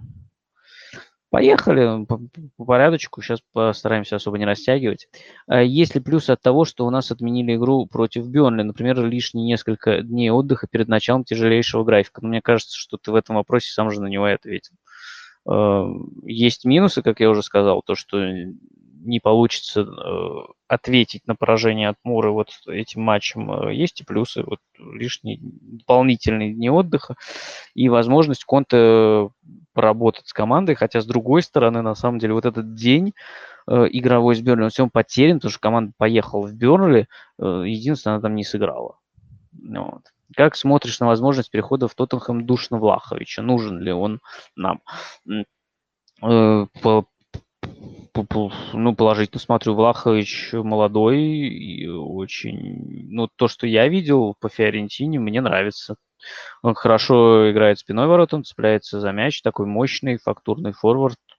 Я думаю, что если есть возможность его купить, а там, я так понимаю, он тоже не продлевает контракт, ну, стоит рассмотреть. Тем более нужно понимать, что ситуация с Кейном, она не определена сейчас. Кого нужно продавать? Да пол команды там нужно продавать. Вот, э, серьезно. То есть сейчас очень большой список. А, тут я вижу следующий же вопрос. Али пора менять клуб? Последние игры удручают. Ну, я очень часто защищал Али. Мне кажется, что Али нужна система игры, э, которая позволит раскрыть его сильные качества. Это вот включение на пространстве, забегание вторым темпом. Но э, есть ощущение, что на самом деле он может стать еще игроком э, сильным, но, возможно, не в Тоттенхэме. Возможно, действительно здесь уже какой-то э, предел пройден. Можно я про, про Аливрос тоже Давай. думал, что когда он к нам приходил, когда он к нам приходил, это был такой э, парнишка с улицы, парнишка с низов, такой дерзкий, борзый, да, помним, как э, Почтина заявлял, что вот э, Али при всей своей вот этой дерзости, резкости, как он всех задирал, как он провоцировал, что он, э, получая желтую карточку, становится еще опаснее, потому что он как бы не, ну, не сфалит на красную, но при этом как бы получает еще к своей вот этой дерзости, наглости максимальную дисциплину и э, э соответственно, Э, ну, становится опасным. И мы смотрим на Али сейчас. Это просто такой гламурный парнишка, у которого жизнь удалась, который, э, собственно, там меняет четвертую прическу там за год, который там активно постит в Инстаграме э, фоточки и так далее. И те козыри, которые у него были, за счет которых нам нравился, унижал Челси там и так далее. То есть сейчас э, их просто нет. Сейчас это просто гламурный мальчик, обладающий набором э, э каких-то навыков, но который уже не рвется во что бы то ни стало их применять. У него нету вот этого порыва, когда я должен всем доказать, я должен э, пробиться, я должен э, ну, работать, я должен там максимум, максимум, максимум. Сейчас ты, ты смотришь на него, и это э, человек, который ждет и обижается. То есть он, почему типа я не в составе, почему я вот на тренировке стою с грустным лицом и все вокруг веселятся, почему, почему я должен, э, мне должны, мне должны. То есть вот какое-то такое у него сейчас настроение и то есть жизнь удалась, ты хочешь сказать? Ну, то есть я к тому, что у него он поменялся именно как человек, э, его осознание жизни. То есть я бы сказал, что да, это налет э, именно звездной такой болезни, когда человек с низов получил то, к чему стремился, и у него стимула не осталось.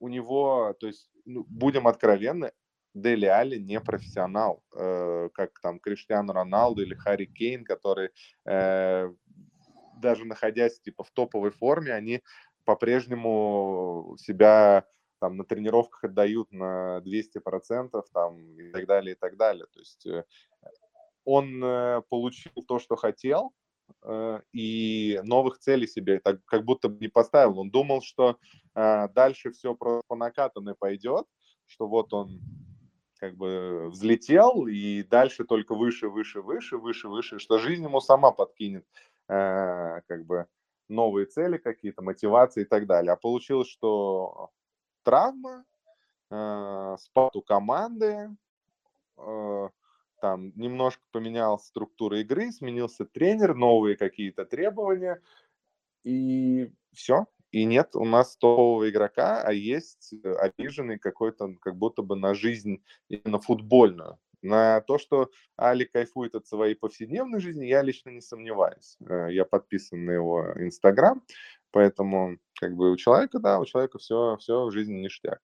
Но именно как игрок, то есть э, сможет ли он... То есть, ну, это вот э, историй-то таких много, там, условные, я не знаю, там, Гетце, там, или кто рано вот взлетал, да, ну, сразу как игрока в менеджера вспоминается Фредди Аду, да, которому там дифирамбы. Ну, Аду, конечно, не это, высоко так все-таки не поиграл, он там больше за, за счет возраста.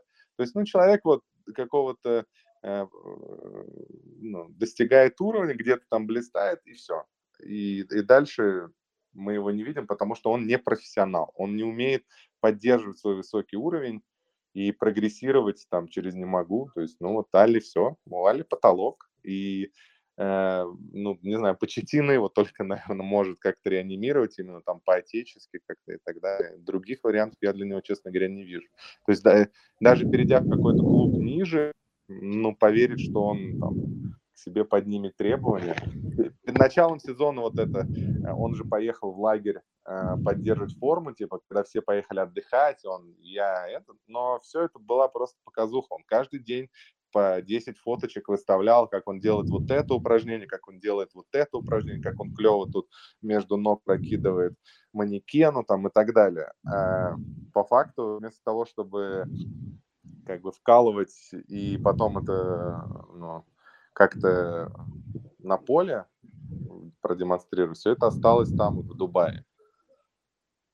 Так что мое мнение... Ну, я начинаю постепенно тоже к этому склоняться, в том плане, что Али все. Единственное, только скажу, что по поводу Гетца у него все-таки проблемы со здоровьем еще очень большую роль сыграли в я, я имел в виду не в плане, ну, причины-то разные, я имею в виду, что человек взлетел, там, чем, ну, на чемпионате мира забивает, как бы, победный гол, и, ну, и дальше, ну, ему уже было ну, сколько лет, мало, и то есть, сейчас... Ну, а потом, я так понимаю, у него как раз проблемы со здоровьем начались. Не, ну, я имею в виду, что... Ну, я тебя понял. По, по яркости, скажем. Так, да, да, да, что, вот, ну, слушай, что... это ч- частая история. Да, да, и как бы поэтому ничего удивительного, не то, что там Али кто-то там загнобил или тогда, чисто человеческая психология, которая ну, с которой ну, человек, скажем так, э, ну, небольшого именно ума, интеллекта. То есть э, я не говорю, что он тупой там и так далее, а именно вот когда человек э, вовремя не успевает, не оказывается кого-то рядом, кто подскажет, как нужно сделать. Вот, и все приходит к тому, что имеем, то есть вспыхивает, вспыхивает и, и стремительно, так же стремительно, как вспыхнул, так же стремительно угасает. Понял тебя. Тут Фабрицио Романо пишет по поводу Али. Он стал молодой звездой и сработал синдром молодой звезды. Человек стал считать, что он вышел на мировой уровень, и теперь не нужно тренироваться. И каждый сезон Али меняет прическу и бороду. Это для него смена себя и очищение. Ну, я бы не стал придираться к прическе бороде. Хочет менять, пусть меняет. Это проблема, в общем, не в этом. А, по поводу кстати, сверкнувших и не сверкнувших, мне, конечно, вспоминается пример Уинстона Богарда, он, конечно, из другой области немного, но вот сейчас почему-то вспомнился. Э, это человек, который э, выиграл Лигу чемпионов, по-моему, с Аяксом в 95 году, потом э, поиграл в Барселоне в Ангало, перешел в Челси и просто э, они потом не могли никак его скинуть. Он устроился там на хороший контракт, ну, понятно, резюме это у него хорошее было, и просто они пытались с ним договориться о расторжении контракта, он такой, типа, да нет, мне ничего не надо, мне все устраивает, а вот ходить тренироваться, получать деньги, играть не хочу, ничего не хочу, отстаньте от меня. Uh, такая достаточно известная, в общем, история. Uh, продолжаем дальше. Вопрос от Фабрицио Романа. Рубрика. Пятый вопрос. Мог ли Бернли специально не включать подогрев в поле, так как у них не могли играть сразу шесть важных игроков? А кто шесть важных игроков? Я знаю, что Тарковский и Вест у них пропускали из-за перебора желтых карточек. Откуда еще четыре? Э, тем более, ну вот Тарковский и Вестуду, ну мы знаем, что Э, это вообще им никак не поможет. Они пропустят просто игру с Вулверхэмптоном, который, мне кажется, для них в плане э, очков, возможно, даже чуть более реально уже. Я постараюсь избежать э, таких, э, как в прошлый раз, оговорок, э, чем игра с Тоттенхэмом, пускай домашняя. Вот. А кто травмы-то? Кто у них травмирован-то? Ты мне скажи две травмы и кто под сомнением. Дисквалификации я помню сам. Джей Родригес, Матей Выдра, Эшли Барнс и Дейл Стивенс. Ну, я не беспокоен, без них пережили. Вообще без проблем. Они не играют у них. Ну, то есть у них там э, в нападении Вуд и Карне. В полузащите играли бы, как я уже сказал, Макнил. В центре Браунхилл Корк и справа Гудмунсон. Абсолютно нет, я думаю, что это нет. Да, да, да, красные, этот э, Никита пишет, что красные на матч в любом случае сохранятся. Да, они пропускают матч с Вулверхэмптоном теперь. Да, так что идем дальше. Нужно ли лиге наказать Бернли за то, что они смогли справиться со, со снегом? Ну, а кто, они ж, кто, кто справился бы со снегом? Ну, вот там у Сити и Лестера тоже были проблемы. Не такие, но были все равно. И от этого никто не застрахован. Ну, то есть э, эмоционально, конечно, я понимаю разочарование болельщиков. Я сам расстроен, что не удалось посмотреть матч. Но наказывать Бернли, ну, ну, ну вот бывает. Вот форс-мажор такой. Ну, что теперь делать? Не убить же за это перспективы Тангин Домбеле в клубе. Веришь ли в него еще? Слушай, по поводу, я тебе сразу по всем игрокам скажу, э, которые вот у тебя Синьона я вижу дальше, до этого был Дели. Смотри, э, сейчас э, пришел в клуб Конте.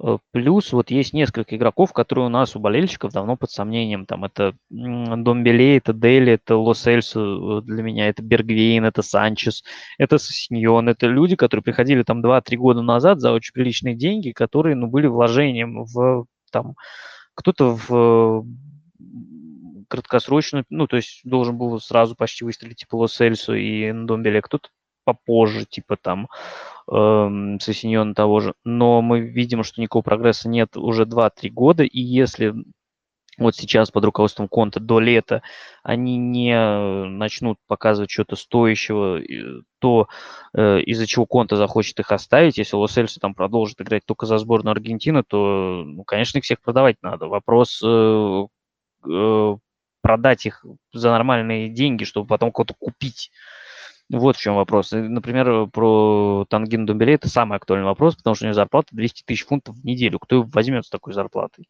Ну, у меня нет ответа на этот вопрос. Э, справится ли клуб с таким тяжелым расписанием? Ну, тут вопрос к любому клубу можно задать. Я думаю, если трав не будет, то может вполне справиться. Но тут с Леонидом мы обсудили отсутствие скамейки. Это очень большая проблема. То есть формально скамейка есть, а реально, ну, там э, пару человек могут там позиционно там выйти, заменить один-два матча, и все, реально очень большое проседание. Поэтому очень сложно сказать. Так. Э, что-то еще, по-моему, было. А, про потенциальный трансфер Тоттенхэма э, на вход этой зимой, спрашивает Никита. Он поясняет вопрос, что предполагаю, что много центральных полузащитников будет продано, потому что есть те, кто совершенно не тянет уровень, которые ждут от команды, Али Винкс, Лос Эльсон, Домбеле. Кто-то 100% будет продан, но кто-то на вход. Ходят слухи про Кесие, но Кесие более такой оборонительный. Кто может стать потенциально крутым исполнителем стандартов и креативщиком команды? Сложный вопрос. Э, по поводу зимних трансферов, наверное, отдельно стоит сказать, потому что мне кажется, что Конт, возможно, будет кого-то ждать зимой. Меня это пугает больше всего, потому что э, здесь дело даже не в том, что там что ему именно обещали Леви и Паратичи, а в том, что они ему смогут дать зимой, потому что зимой рынок очень э, маленький и узкий, и мы это знаем. То есть, если говорить про того же Кисье, у него, по-моему, кончается контракт, и он тоже придет только летом. Поэтому я зимой, а, как обычно, никакой трансферной активности от клуба не жду. Э, будет очень круто, если она действительно будет, она нужна, но получится ли? Ну, это другой вопрос. Основная, я думаю, основные вопросы нужно будет решать летом, и опять же вопросов там очень много, все сразу их решить 100% не получится, но хотя бы начали уже прошлым летом разгружать состав, это уже хорошо. Вот. Э, ну и в принципе, наверное, здесь даже может быть важнее даже сейчас не кого подписывать, а кого продавать. То есть если зимой получится кого-то продать, это уже будет э, хорошо, потому что состав, очевидно, перегружен. Так, ну я думаю, что, наверное, с Тоттенхэмом мы тоже все обсудили, потому что вроде игры не было, а мы тоже тут... Э, ну, с другой стороны, было что обсудить, справедливости ради. Э, действительно, очень э, такая ситуация горячая и требующая, мне кажется,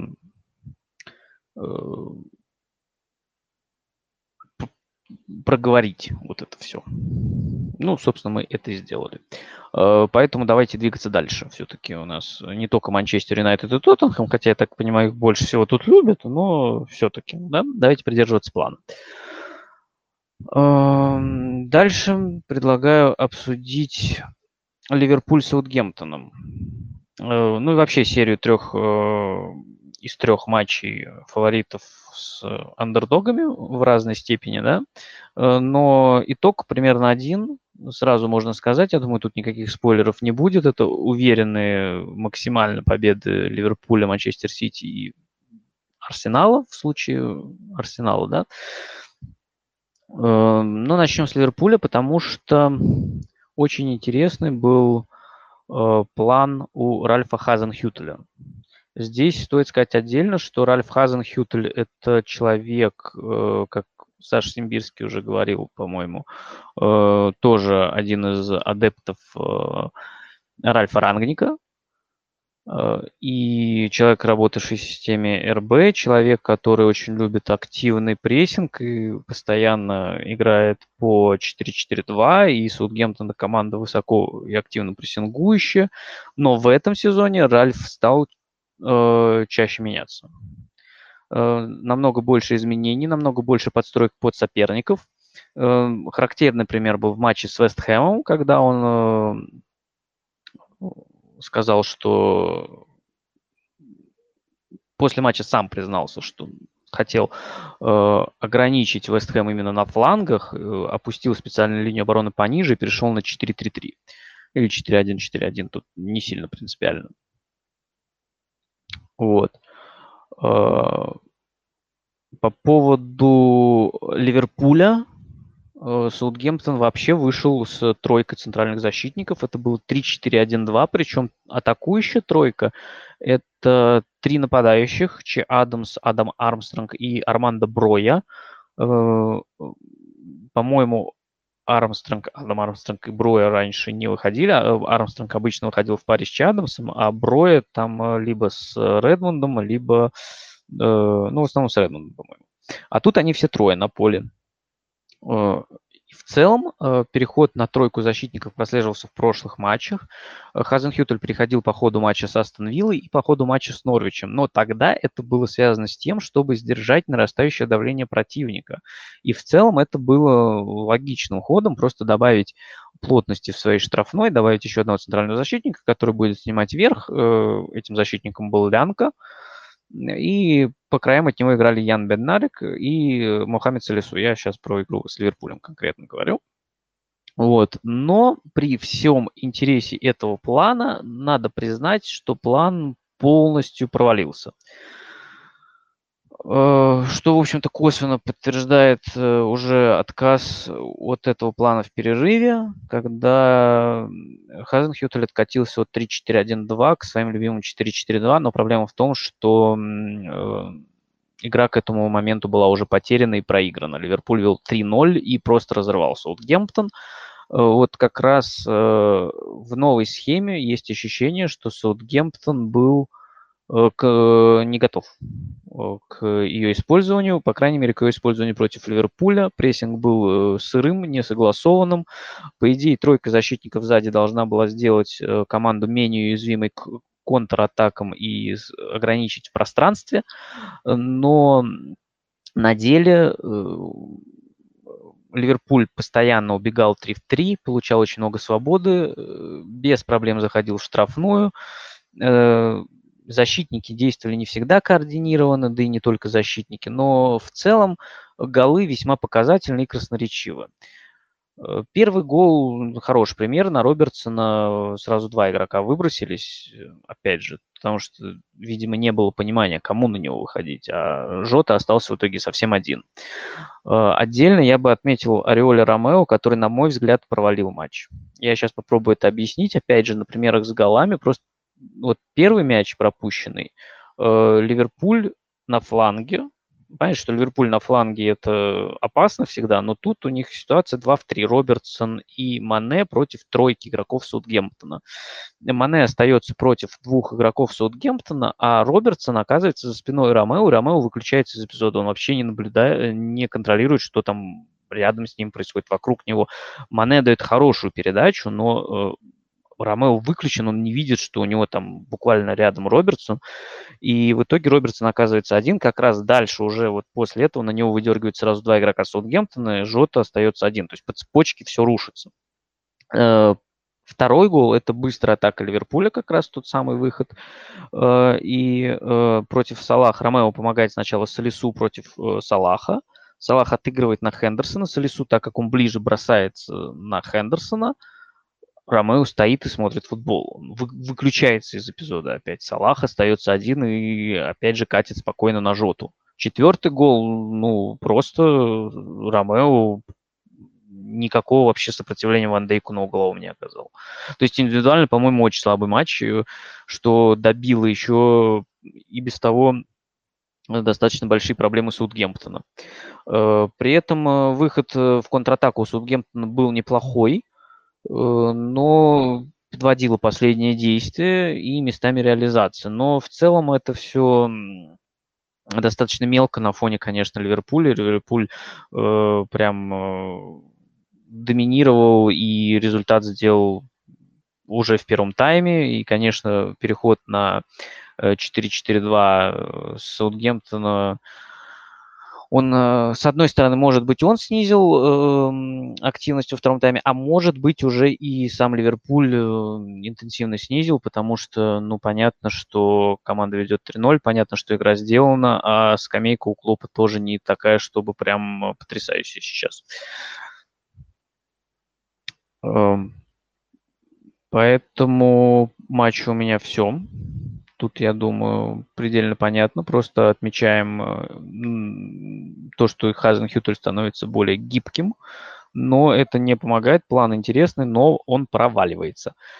А, Хазен Хютель, э, интересно смотреть за Саутгемптоном, но команде очевидно и очень сильно не хватает стабильности. Провал у Саутгемптона какие-то прям очень большие. Мне очень сложно понять, с чем это связано.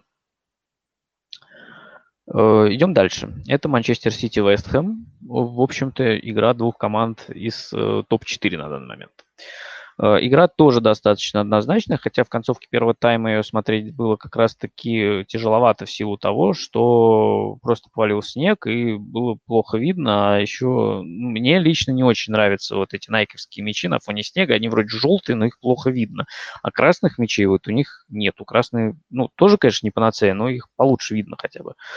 Э, здесь в принципе, Сити на самом деле тоже выиграл, на мой взгляд, уверенно, несмотря на счет. Э, попробую объяснить. Э, в принципе, Вестхэм э, начал игру, на мой взгляд, неплохо. Они неплохо оборонялись, они пытались брать паузы, контратаковать. Из интересных ходов, ну, обязательно стоит отметить то, что Дэвид Моэс выпустил... Вестхэм играл традиционным 4-2-3-1, и на левом фланге в атаке играл Артур Мазуаку. Э, игрок достаточно э, сильный с точки зрения индивидуальных качеств, умение обыграть один в один. А, соответственно,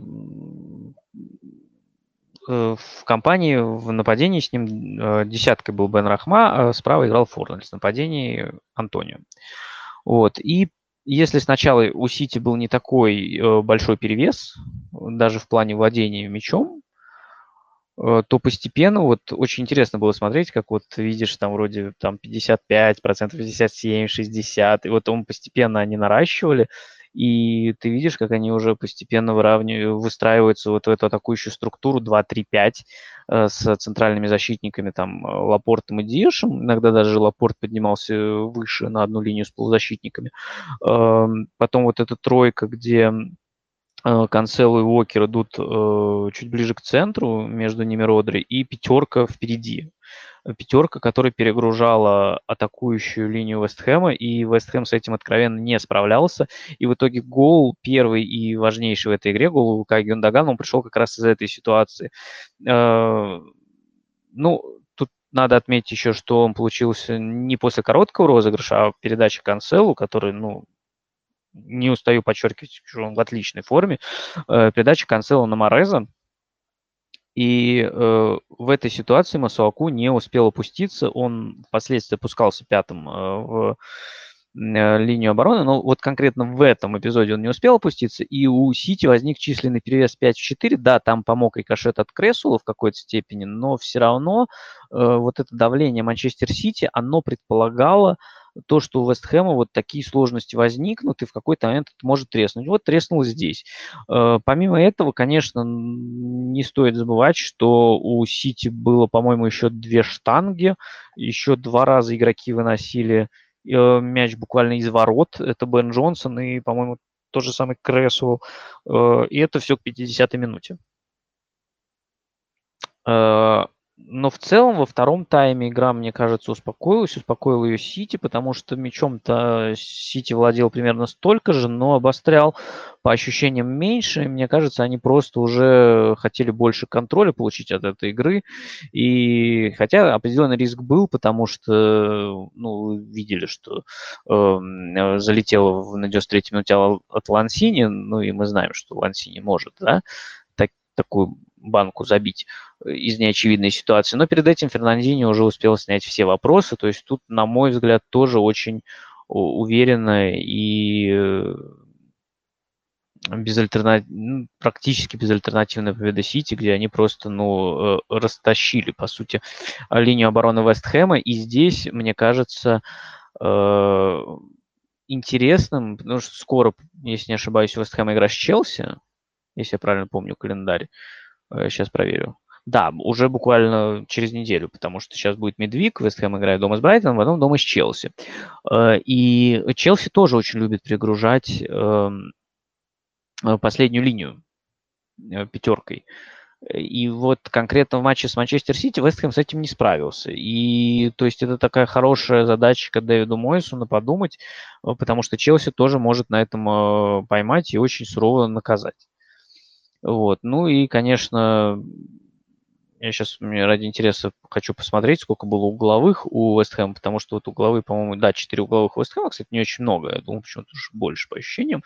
Э, но создать ничего Вестхэм не смог, в итоге там соотношение 19-5 по ударам, и ничего опасного Вестхэм, по сути, не создал. Вот, если у кого-то есть что сказать, если, Матвей, ты тут еще, то можешь что-нибудь добавить, если есть желание. Можешь э, в чат, конечно, текста. Я понимаю, что, может быть, сейчас э, для голосового чата может быть не самое оптимальное время. Можешь в голосовой, я буду рад тебя слышать. Тут смотри, как хочешь.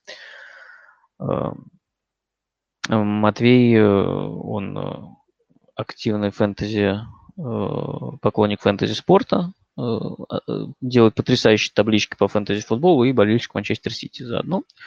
Вот, поэтому, если что, и даже не если что, а просто у него есть а, отличный канал. Я чувствую сейчас э, в описании к этому э, аудиочату, подкасту оставлю ссылки на все каналы. Подписывайтесь, все каналы реально стоящие. А мы тогда идем дальше. Идем дальше. Дальше у нас Арсенал с Ньюкасл. Арсенал с Ньюкаслом. Здесь, э, в общем-то, тоже рисунок игры достаточно простой и понятный. Ньюкасл откатился к самому классическому для себя варианту. Это был прям автобус-автобус. Это 4-4-2, это отказ от владения капитальный. Э, то есть, если смотреть, по-моему, до гола, там э, Арсенал владел э, мячом 73% практически. Каких-то внятных контратак у Ньюкасла особо не было. Был э, вот э, хороший дальний удар Шеллы, когда Рэмсдейл откровенно спас и перевел в прикладину, но какого-то внятного выхода в контратаку у Ньюкасла не было. А Арсенал достаточно прилично наседал и давил, и в итоге, ну, вполне логично. Сначала эм, скажем так, у Арсенала были проблемы с тем, чтобы взломать этот низкий блок. Э, команда Артеты сваливалась на дальние удары, э, но постепенно начала растягивать оборону э, Ньюкасла. Это возникало за счет там, в основном комбинации на флангах, и, например, так был забит гол. Уже Букайо Сака сместился на левый фланг, и да, вроде там численное равенство, 4 в 4, по-моему, было при розыгрыше этого мяча, но за счет вот э, комбинации движения мяча э, просто удалось растянуть зону между центральным и крайним защитником, и туда ворвался товарищ, который отдал пас на Сака. Вот, но товарищ э, вообще, наверное, достоин отдельного упоминания. Ну, кстати, в чате у меня был вопрос по нему и по этому матчу в целом. Э, у Тамиясу три удара и три передачи под удар.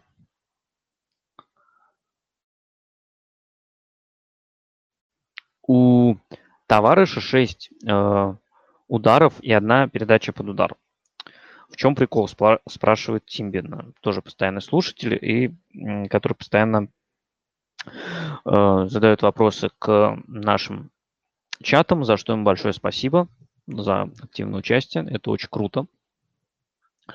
Э, прикол в том, что Ньюкасл сидел очень глубоко у своих э, ворот, и э, фулбеки Арсенала могли подниматься очень высоко, и с их помощью как раз Арсенал и взломал, по сути, низкий блок Ньюкасла, потому что э, э первый ассист отдал товарищ, второй, э, это уже на противоположном фланге, также растянули вот эту, ну, не так же, но растянули э, зону между к крайним и центральным защитником, и туда уже Тамиясу забросил на Мартинелли. Вот, абсолютно однозначный матч. Э, тут э, Ньюкасл пока все еще э, очень плохой, хотя какие-то подвижки при Дихау виднелись, но Ньюкасл, но Арсенал просто пока команда объективно другого уровня, и, наверное, ожидать чего-то от э, Ньюкасла в этом плане. Ну, как я и говорил неделю назад, наверное, сложно. Э, интереснее будет следующий матч с Норвичем. И интереснее действительно, потому что, раз уж я затронул Норвич, давайте сразу, а, а, наверное, расскажу. Нет, про Норвич я потом, ближе к концу все-таки. Э, про их игру с Вулверхэмптоном, конечно, тоже будет там про что поговорить.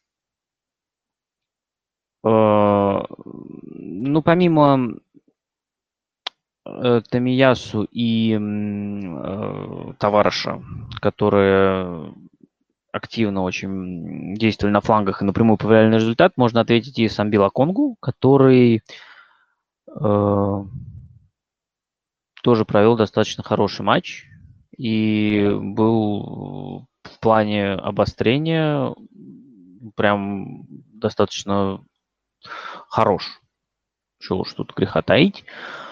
С точки зрения передач у него вообще, по-моему, полный порядок.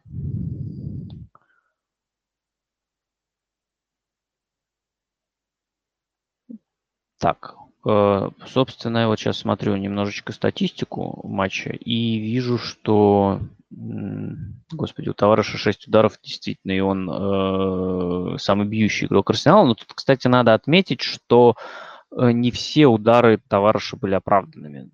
Э, часть ударов он нанес из-за штрафной и даже с нерабочей правой ноги, но при этом у него три удара из штрафной, ну, то есть активность и вовлечение крайних защитников очень высокая.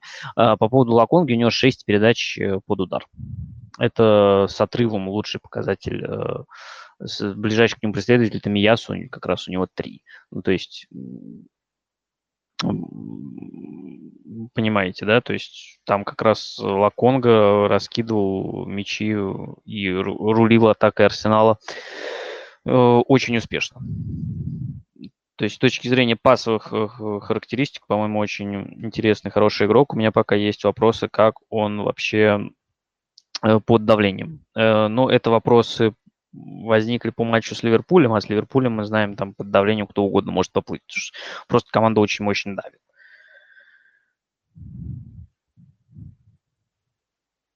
А, так, на секундочку вернусь к матчу Манчестера Сити с Вестхэмом. Матвей э, пишет в чат, что спасибо, добавить нечего, ты все поделал лучше. Спасибо тебе, Матвей. Стерлинг вроде как начал потихоньку воскресать. Это радует. Любопытно, что будет с ним, когда вернется Фотон. Э, ну, тут вообще интересно. И, ну, я думаю, что с учетом э, любви Пепа к ротации, я думаю, все будет у них хорошо. Всем времени хватит.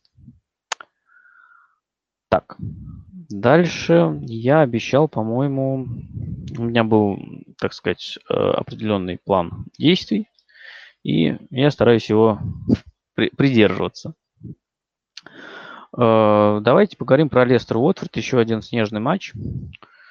Э, и матч на самом деле не такой однозначный, потому что Уотфорд создал достаточно много. Игра получилась очень открытой. И ее тоже во многом решили индивидуальные ошибки. Они, правда, по-моему, опыты не отмечены как э, ошибки, приведшие к голу, хотя вот, ну, первое... А, нет, э, Траста Конга все-таки отметили, это, конечно, правильно. Потому что э, он сделал что-то вообще невообразимое потому что начало матча было, ну, таким э, ну, тоже достаточно активным. То есть, с одной стороны, мячом владел Лестер, с другой стороны, Уотфорд э, хорошо, э, уверенно действовал на контратаках, а потом случился э, стандарт. Э, причем стандарт, э, по-моему, там со своей пуля вводил мяч Лестер, просто заброс дальний, Троста Конг пригибается, из, из него выскакивает Мэдисон и просто расстреливает Бахмана. Э, а вот э, следующий отрезок, э, мне кажется, наиболее удивительно интересный в матче, потому что вот после первого гола Лестера и до второго, наверное, гола Лестера, то есть вот минут 20, это прям отрезок доминирования Уотфорда. Э, то есть э, Лестер вроде уже, во-первых, меньше владел мячом. То есть если там в первые 15 минут это было там процентов где-то 63 да, 65, то вот э, после, после забитого гола и до... Э, так, сейчас посмотрю, до, да, э, до второго забитого гола это было уже где-то 55-56% владения. Но при этом э, Лестер э, пытался активно прессинговать, но проблема в том, что э, Уотфорд этот прессинг проходил. И э, на этом отрезке э, соотношение ударов, э, чтобы вы понимали, 2-8. То есть за 20 минут Уотфорд нанес по воротам э, Лестера 8 ударов. Они не все, конечно, были там какими-то супер опасными убойными. Конечно, самый опасный момент это пенальти, который получил Уотфорд за фол на Деннисе и реализовал его успешно Джош Кинг. Но в целом вот в этот отрезок матча э, Уотфорд смотрелся прям э, очень уверенно и достаточно сильно. Мне кажется, это, наверное, может быть, был один из лучших отрезков Уотфорда наряду с эм, э, стартовыми там 20-30 минутами Астон Виллы. Вообще обе команды достаточно интенсивно прессинговали, э, встречали соперника с э, достаточно высокой линией обороны, и это приводило к тому, что за спинами защитников было свободное пространство, которым могли пользоваться нападающие и э, убежать. Собственно, это и предопределило вот такой открытый э, характер встречи. Ну, самый открытый матч получился на, э, в этом уикенде, на этих выходных. Э, ситуацию изменила вот концовка первого тайма, потому что, с одной стороны, э, вот Лестер смог... Э, вот это был хороший отрезок Уотфорду, Уотфорд забил, а Лестер смог потом очень быстро забить два мяча. Причем эм, во втором мяче, на мой взгляд, не очень своевременно вышел Оливер Бахман, чем упростил, конечно, задачу Джемми Варди. А, ну, третий мяч с углового. Кстати, тут у меня есть вопрос к опте, потому что по э, статистике опта как раз э, явных голевых моментов 4-4 команды создали. И вот как раз третий гол Джейми Варди, насколько я понимаю, это тоже явно голевой момент, но мне непонятно почему. Мне кажется, это просто очевидная ошибка, потому что э, ну, это угловой, и Варди бил с ближнего угла вратарской, ну, это мне сложно назвать явным голевым моментом, честно говоря. Вот. Во втором э, тайме, во-первых, Ранери уже в перерыве сделал две замены, во-вторых, э, после перерыва Уотфорд э, пытался отыграться, и были, в общем, хорошие моменты. Э, был хороший выход, который не реализовал Кинг, был как раз гол Денниса, и Тут, э, наверное, я уже рассказал про ошибки Уотфорда, про ошибки Лестера стоит сказать. Явно неудачный матч Тимати Кастани, который эм, привез, по сути, второй гол, хотя его смотрели на вар, было подозрение на нарушение правил. Мне кажется, его не дали, потому что просто Кастань далеко э, отпустил мяч, и Деннис успел просунуть ногу перед ногой Кастани, и э, контакт потом вот уже вследствие этого был. Я так могу только объяснить логику э, судьи. Э, и, по-моему, как раз эпизод, который привел к моменту в начале второго тайма, если не ошибаюсь, он тоже случился после ошибки Кастани. Помню, что у Кастани было две такие ярко выраженные ошибки, достаточно грубые. Одна из них привела к голу. Но тут опять э, Лестер смог достаточно быстро удобную дистанцию в два мяча установить. Э, Адамола Лукман, там после выхода Харви Барнса, э, Адамол Лукман добил мяч в пустые ворота, и можно порадоваться за парня, потому что в прошлых турах ему очень не везло, у него было два гола из офсайдов отмененных, а тут он оказался в нужном месте, в нужное время, и э, спокойно уже команды этот матч доиграли, потому что энергии было потрачено очень много, там тоже валил снег, и в принципе, моментов было создано к этому моменту уже достаточно. Что-то придумать еще э, было тяжело и тем, и другим, и той, и другой команде, потому что Уотфорд, э, Уотфорду нужно отыгрывать два. Это ну, достаточно много все-таки. Если бы один мяч еще, возможно, было, но вот этот гол Лукмана, мне кажется, похоронил вообще все надежды. Вот. Но все равно Уотфорд оставил очень приятное впечатление. Я не ожидал, что они смогут столько создать у ворот Лестера. Вот если смотреть э, по э, XG, например, э, ну вот канал «Футбол в цифрах», мой любимый, дает 2,55 на 1,6 в пользу Уотфорда, есть 60% на победу Уотфорда. Но тут важно, наверное, сказать, что да, по явным моментам 4-4, но во-первых, я уже выразил сомнение в, явном, в явности голевого момента Варди в его втором голе.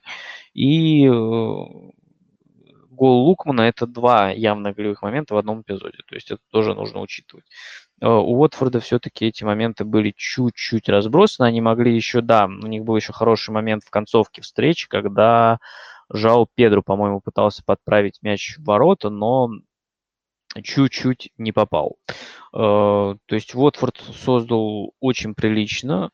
Э, с другой стороны, э, подвели индивидуальные ошибки и реализация Лестера. Лестер тут был в полном порядке. Еще бы отметил эм, то, что Лестер в целом очень нестабильный. То есть Лестер позволяет создавать у своих ворот очень много, но с другой стороны, похоже, что мы постепенно-постепенно видим, э, как возвращается к своим лучшим кондициям Джеймс Мэдисон. Этого давно не было, Мэдисон был травмирован, и вот после травмы был определенный момент, когда он не мог набрать форму и выглядел вообще не похожим на самого себя.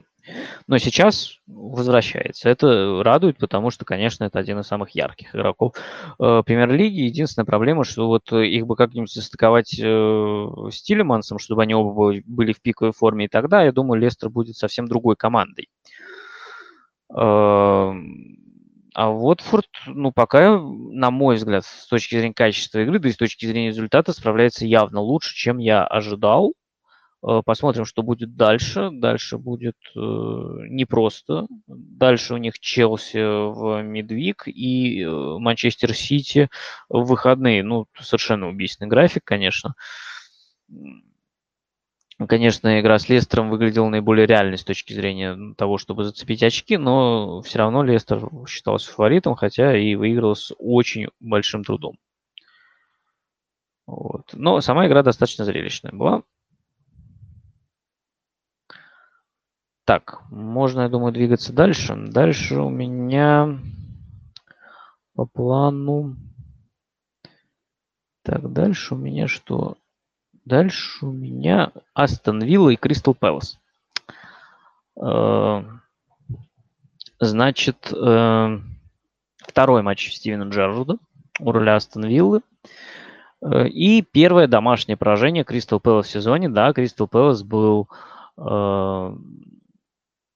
одной из двух команд, которая не проигрывала дома. Второй командой остается Ливерпуль. Со своим Энфилдом, я думаю, тут все предельно понятно. Вот. И э, в целом достаточно красноречив и показателен был э, первый тайм уже этого матча. Э, в первые 15 минут эм, э, Кристал Пэлас владеет мячом 64% времени, но Вилла, она играет по схеме 4-3-3, продолжает. Все так же ливерпульская вот эта тройка. Хотя мы знаем, что ливерпульская на самом деле четверка, но ладно, это такая. Э, шутки за 100. 4-3-3 э, с узким расположением. Э, Причем я, наверное, буду периодически возвращаться по ходу сезона к теме атакующей четверки Астон Виллы. Э, Оли Воткинс, Дэнни Инкс, Эмилиано Буэнди и Леон Бейли. И в этот раз Джерт оставил на скамейке сразу двоих. Оставил Эмилиано Буэндию и Дэнни Инкса. А слева впереди вышел Эшли Янг. Э, Так вот, вот это узкое расположение остановило, оно, по сути, прикрывало Кристал Пэласу центр. В начале матча Кристал Пэлас пытался разыгрывать э, стандартно с четверкой защитников, э, ну и уходил во фланге. И получается, что они контролировали мяч такой буквой У или подковой, то есть, ну, просто мяч ходил по кругу без обострения. В принципе, Виллу это вполне устраивало. Э, проблем Пелосу добавил э, то, что они пропустили быстрый мяч, пропустили со стандарта. Тут не должно на самом деле быть никаких сюрпризов. Э, Пелос на стандартах в этом сезоне плох. И э, Вилла этим воспользовалась. Подача Эшли Янга нам это таргета и 1-0. После этого 20 минут Вилла забрала мяч и владела мячом тоже без особых обострений. К концу тайма э, Патрик Вейра попытался изменить структуру. Насколько я могу судить по тому, что видел. При розыгрыше мяча э, Кристал Пэлас выстраивался в тройку. Э, Гехи, Томкинс и Ворд. Не играл в этом матче Йоаким Андерсон, вместо него играл Джеймс Томкинс. И, кстати, в эпизоде с голом как раз он сыграл не лучшим образом. Он отклеился от э, Мэтта Таргета и пошел на перехват мяча, но до мяча не достал, а Таргет остался совершенно один. Э, попытался его перехватить Алиса, который играл с другим игроком, но не успел просто. Вот. И получается, что структура была 3-4-2-1 э, с э, э, Алисой и Митчеллом по краям в центре играли Милевоевич и Куэте, а выше Галахер и Заха. Впереди, соответственно, Бентеки. Вот. И, соответственно, под эту уже структуру во втором тайме Вейра э, менял игроков. Сказать, что это прям дало какой-то мощный, мощное усиление по части игры, наверное, нельзя, но стало, конечно, получаться больше, проходить больше.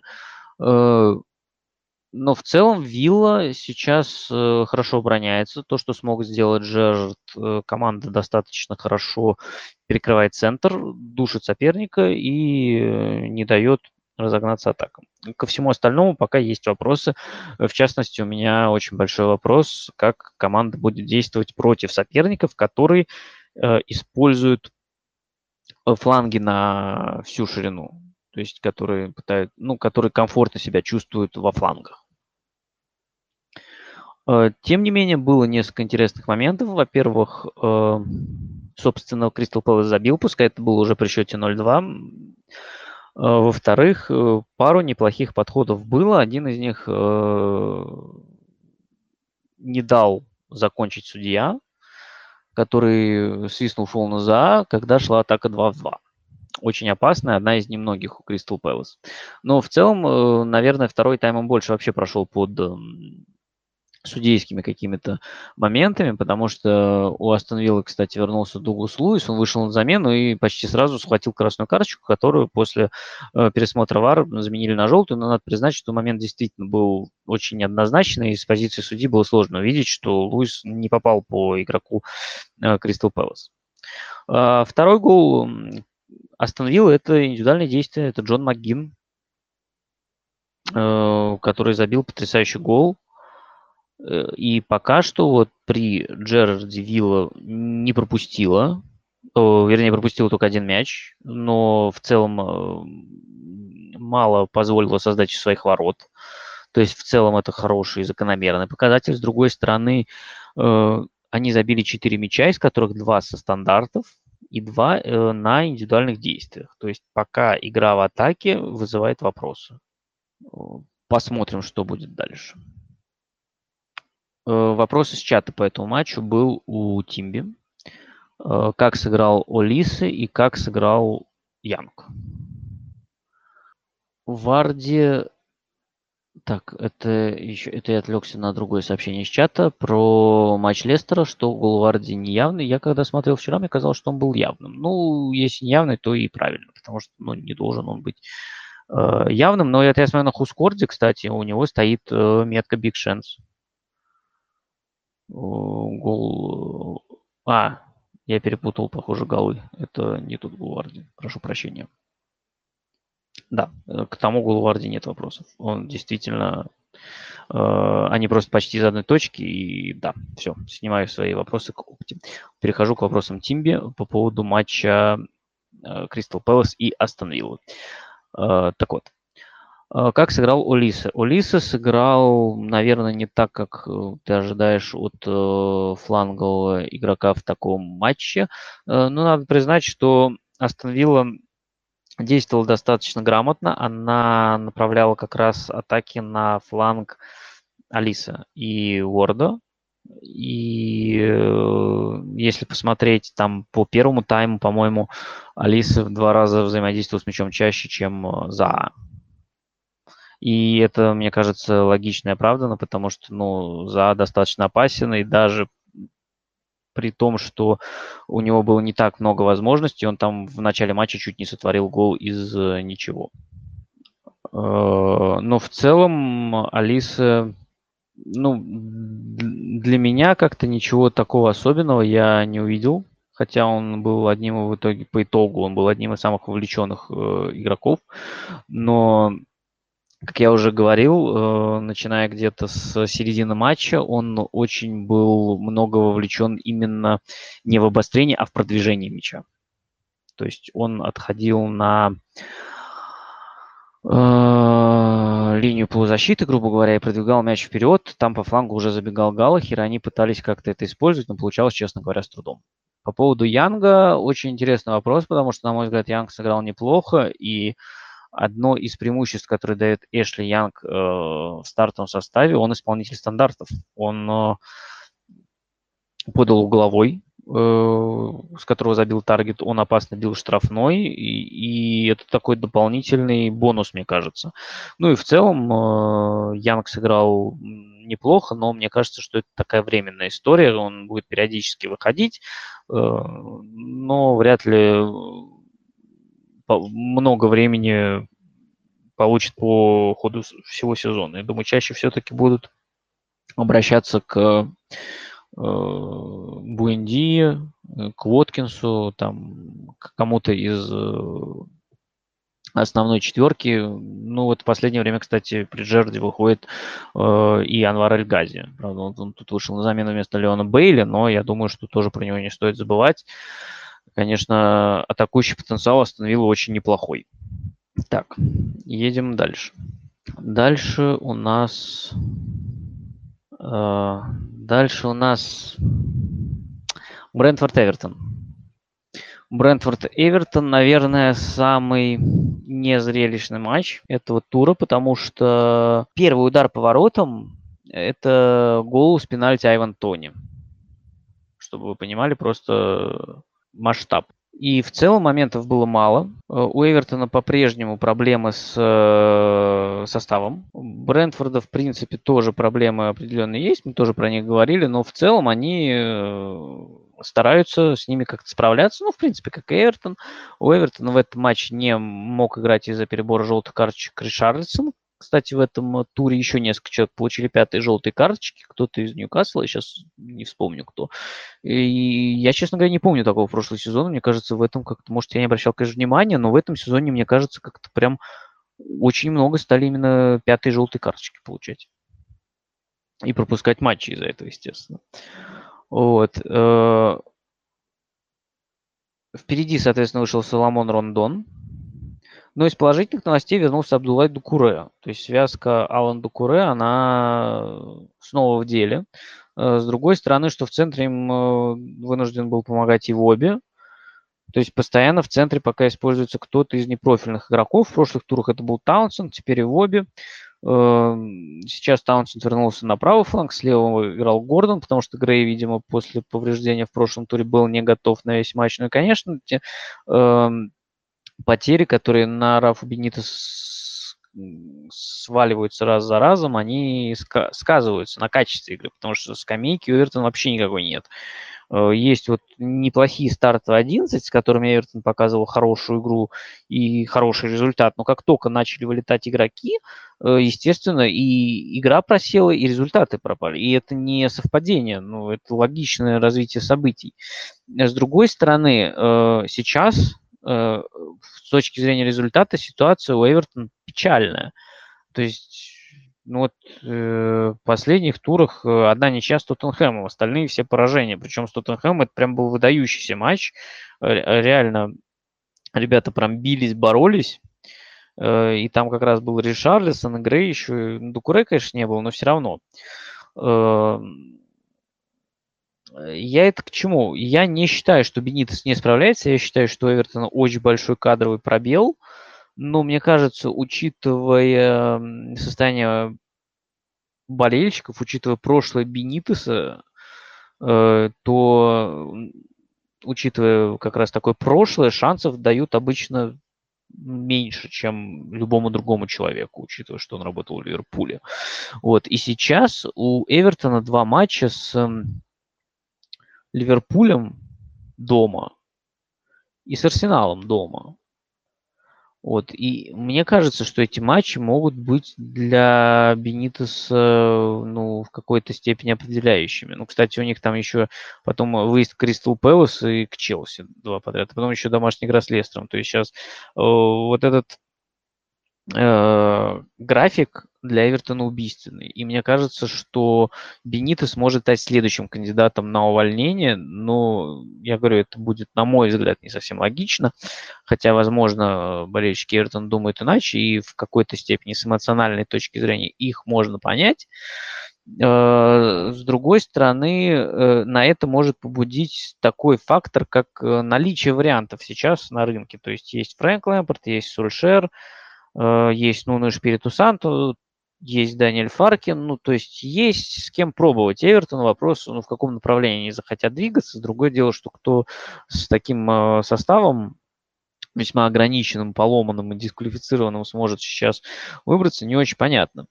Э, возвращаясь к самой игре, возвращаясь к самой игре, снова можно отметить стандарты Брэнфорда, которые по-моему, как раз после углового, если не ошибаюсь, как раз там э, и получил э, от Таунсенда по лицу игрок Брентфорда, э, за что и был назначен пенальти. Вот. Э, при этом впереди у Эвертона было ну, несколько возможностей неплохих, чтобы забить. Э, очень активен был Соломон Рандон. Он нанес 5 ударов, и было прям несколько хороших ситуаций. Сразу после гола он, по сути, мог отыграться. И, э, в принципе, во второй половине матча игра больше напоминала игру самого Брентфорда с Норвичем, когда, помните, Норвич э, провел хорошие 15 минут, забил, и потом Брентфорд давил во втором тайме. Давление Эвертона было, возможно, не таким мощным, но э, Брентфорд вообще во втором тайме особо ничего не показывал, практически не уходил в контратаки, и э, Эвертон определенным образом давил и приближался к тому, чтобы сравнять счет, но хотя и без каких-то таких супер моментов. Повторюсь, самый опасный момент был у Рандона сразу после э, пропущенного гола.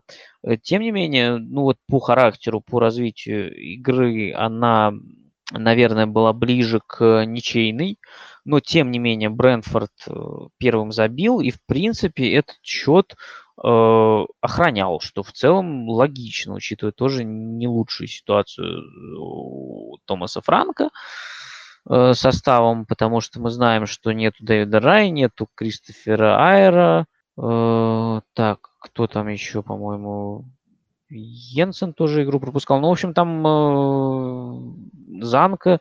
Ну, то есть там проблемы достаточно серьезные. Уже немножечко размывается э, количество вылетевших игроков, но их достаточно много. Вот. И поэтому тут э, Брэнфорд сложно винить в том, что они хотели просто, ну, понятно, сохранить победный счет сейчас в текущей ситуации им это было важно. Вот. И с своей стороны, мне кажется, важно подчеркнуть, что качество игры Брэнфорда в последних турах очень сильно упало, что тоже логично. И качество игры Эвертона упало. Причины, кстати, вполне схожи, но мне кажется, ситуация Томаса Франка больше э, позволяет э, к тому, чтобы ошибаться и э, э, где-то терять очки, плюс ожидания от Брентфорда все-таки несколько ниже, как от новичка, да, премьер-лиги, от Эртона ожидания выше, поэтому я думаю, что сейчас давление на Бенитоса будет усиливаться, он вполне может э, следующим э, кандидатом э, на увольнение быть. Так, ой, я, кажется, пропустил еще одни нули, это Брайтон Лидс, э, достаточно веселые, кстати, нули. Ну, собственно, давайте, да, два нулевых матча напоследок, и оба матча вполне любопытные я бы не назвал их нулевыми в привычном плане. То, что мы привыкли, знаете, такие 0-0, которые ты ждешь. Вот ты слышишь 0-0 и думаешь, что такая какая-то скучная игра, в которой ничего не происходило. Э, нет. Э, Брайтон выдал очень впечатляющий матч. У Лица вернулись Родриго и Рафиния. Э, при этом Лиц вернулся к своей наверное, наиболее частой схемой используем при Биелсе 4-1-4-1. Э, при этом Дэниел Джеймс э, был, по сути, нападающим. Э, Родриго действовал глубже, Рафиня справа, соответственно, Харрисон слева. Я могу только предположить, что это было нацелено на то, чтобы сделать игру вертикальной и бросать Джеймса за спину защитником Брайтона. Э, на мой взгляд, это не получилось совсем. Матч прошел с достаточно приличным э, преимуществом Брайтона. На мой взгляд, вообще один из лучших матчей Брайтона в этом сезоне. Один из худших матчей Лица, кстати. Э, соответственно, так уж совпало. Я это связываю с тем, что Брайтон э, в целом много владел мячом. Ну, не, не совсем правильно выразился. Немного больше, чем Лиц владел мячом. И в целом он контролировал игру, контролировал э, ситуацию. При этом э, это Лиц команда, которая не умеет э, и не хочет, и не будет при Марсело Бьелсе э, ставить автобус и прижиматься к своим воротам. И это дает Брайтону э, пространство для того, чтобы разогнаться, пространство для атак. И здесь уже Брайтон чувствует себя очень хорошо, у них хорошая структура и э, хорошие исполнители для того, чтобы в таком стиле действовать. И первый тайм э, вообще э, был однозначно за Брайтоном. То есть там соотношение ударов 12-4, то есть у лица практически ничего не получалось. Э, наверное, стоит и про схему Брайтона сказать. Без мяча это были 4-2-3-1 с э, Бесумой Гроссом в центре, Модером на позиции десятки неожиданно, хотя, казалось бы, мы ча- чаще видели наоборот в этом сезоне. То есть Гросс как человек, который может отдать последний пас, пробить. Но вот он, видимо, нужен был с лицом для продвижения мяча из середины поля. Э, Трассар слева, а справа играл Тарик Лэмпти именно впереди, потому что в защите играл э, Джоэл Вельтман. При этом э, схема гибридная, то есть без мяча это 4-2-3-1, а с мячом это 3-4-2-1. Э, в принципе, как уже тоже говорил неделю назад, э, такая схема позволяет э, наиболее полным образом раскрыть э, сильные стороны у Марка Курели и Тарика Лэмпти, который полностью закрывает фланги и вполне в этой роли хороши. Э, и вот первый тайм Брайтон э, прям увесисто выигрывает. А после перерыва, э, ну, естественно, Бьелса достаточно здраво в целом оценивает ситуацию. Там, кстати, две штанги было, даже у Брайтона. И в перерыве, собственно, две замены делает Марсело Бьелса. Э, во-первых, он меняет Джуниору Фирпу, вместо него уходит Джейми Шеклтон. Э, то есть идут опять перестановки. Даллас уходит справа налево, Шеклтон уходит направо. А э, вторая замена, мне кажется, достаточно нетипичная для эм, Бьелса, он снял Калвина Филлипса и выпустил Паскаля Стройка.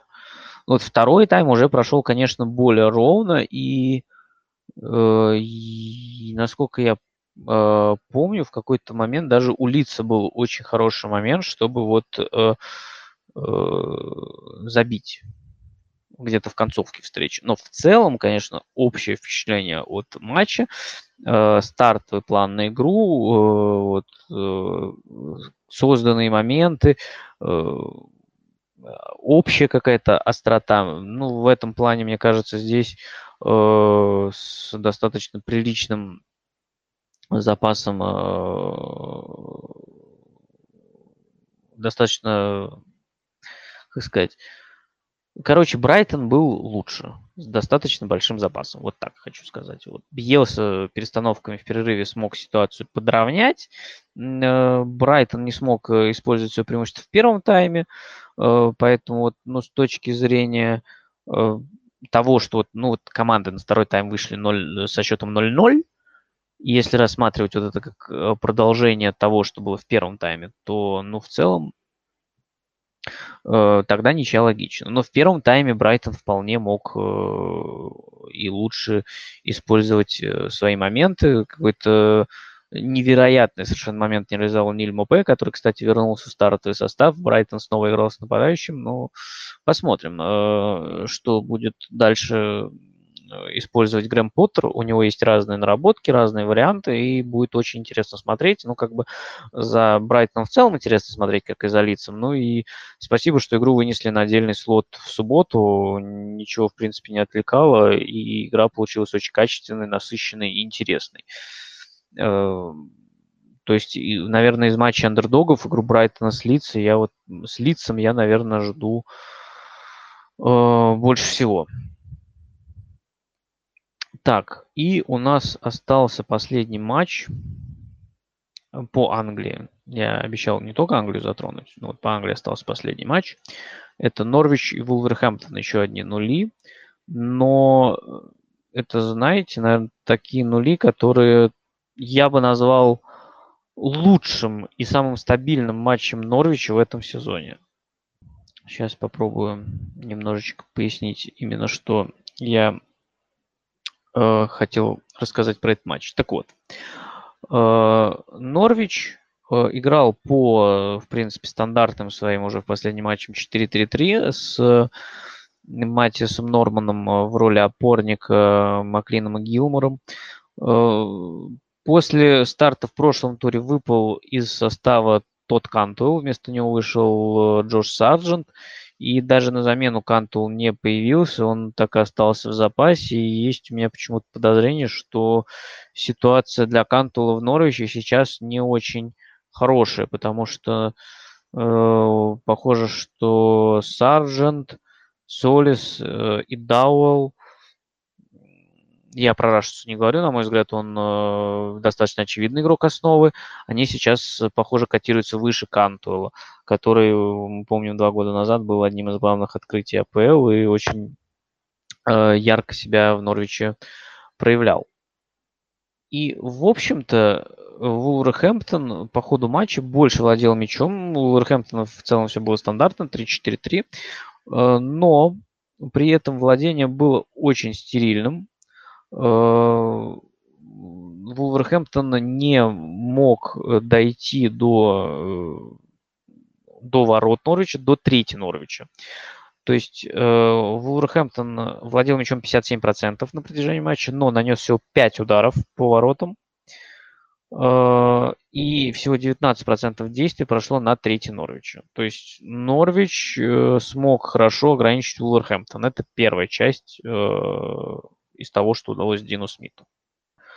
И э, мне кажется, что в такой ситуации, в такой игре, когда Вулверхэмптон оказался выдавлен на фланге, все 20% атак прошло через центр и 46% через э, правый фланг, Мне кажется, вот э, это не первый такой матч для Вулверхэмптона в этом сезоне. И мне кажется, что вот в такой, э, с, в такой игре э, мог бы помочь взорвать, конечно, ее Адама Троре, но он в последнее время достаточно плотно присел на лавку и выходит только на замену. Тут он заменил Тринкау на 70-й минуте, но там уже, э, в общем-то, у него было не так много времени, чтобы как-то себя Э, проявить свои сильные стороны.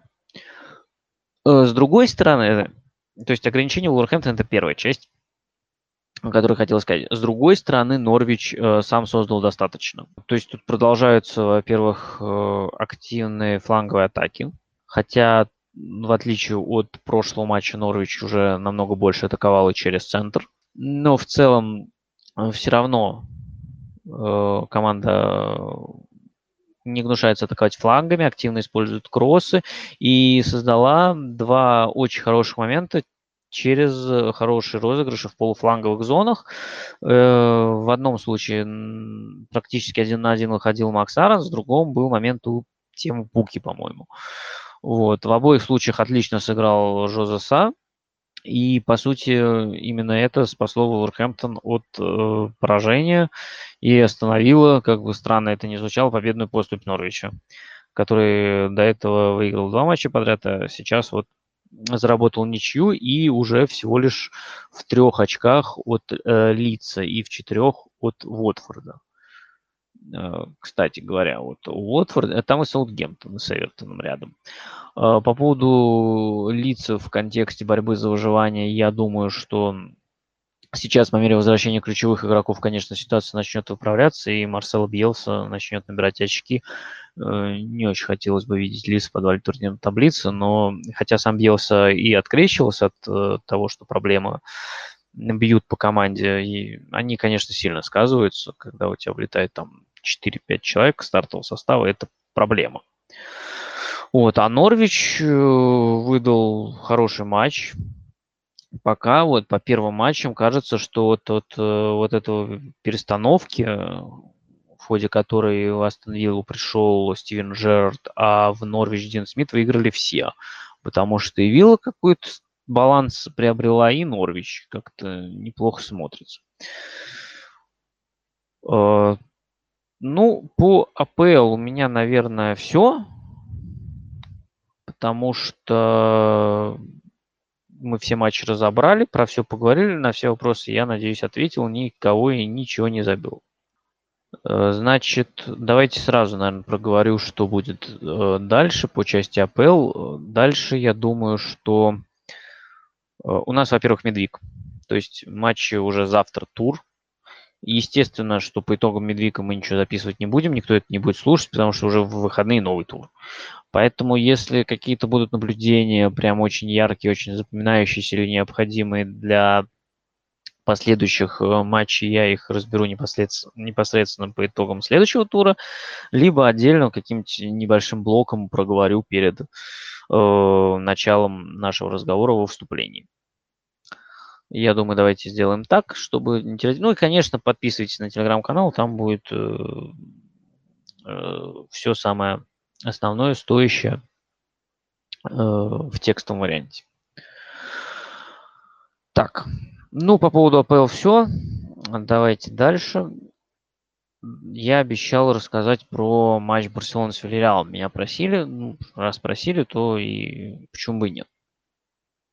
На самом деле очень интересно смотреть на то, как Барселона э, переживает одну из таких, мне кажется, ключевых трансформаций, потому что э, трансформаций команда была одной из главных сил европейского футбола начала 21 века. Я даже не буду у нас подробности сейчас. Э, человек, который э, был одним из символов этой Барселоны, наверное, все-таки главным символом был, будет э, Лионель Месси, но не менее важным и элементом, игроком, конечно, был Хави. И вот сейчас он главный тренер, он пытается поменять и вот это наследие Кумана как-то преобразовать во что-то более стоящее. Я не смотрел первый матч с Испаньолом, Я посмотрел немножечко фрагментарно, так получилось, игру с Бенфикой, и я посмотрел игру с Вильяреалом. Игра с Вильяреалом, она, конечно, оставила наиболее такие интересные впечатления, наиболее полные. Э, тут дело в том, что Барселона очень хорошо начала матч.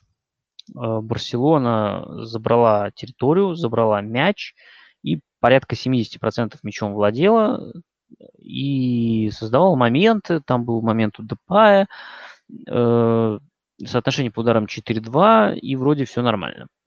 Но Вильяреал Унай Эмери – это команда, в принципе, хорошо организованная и сыгранная. И э, где-то после 20 минуты Вильяреал включил э, прессинг. Более высокий, более интенсивный.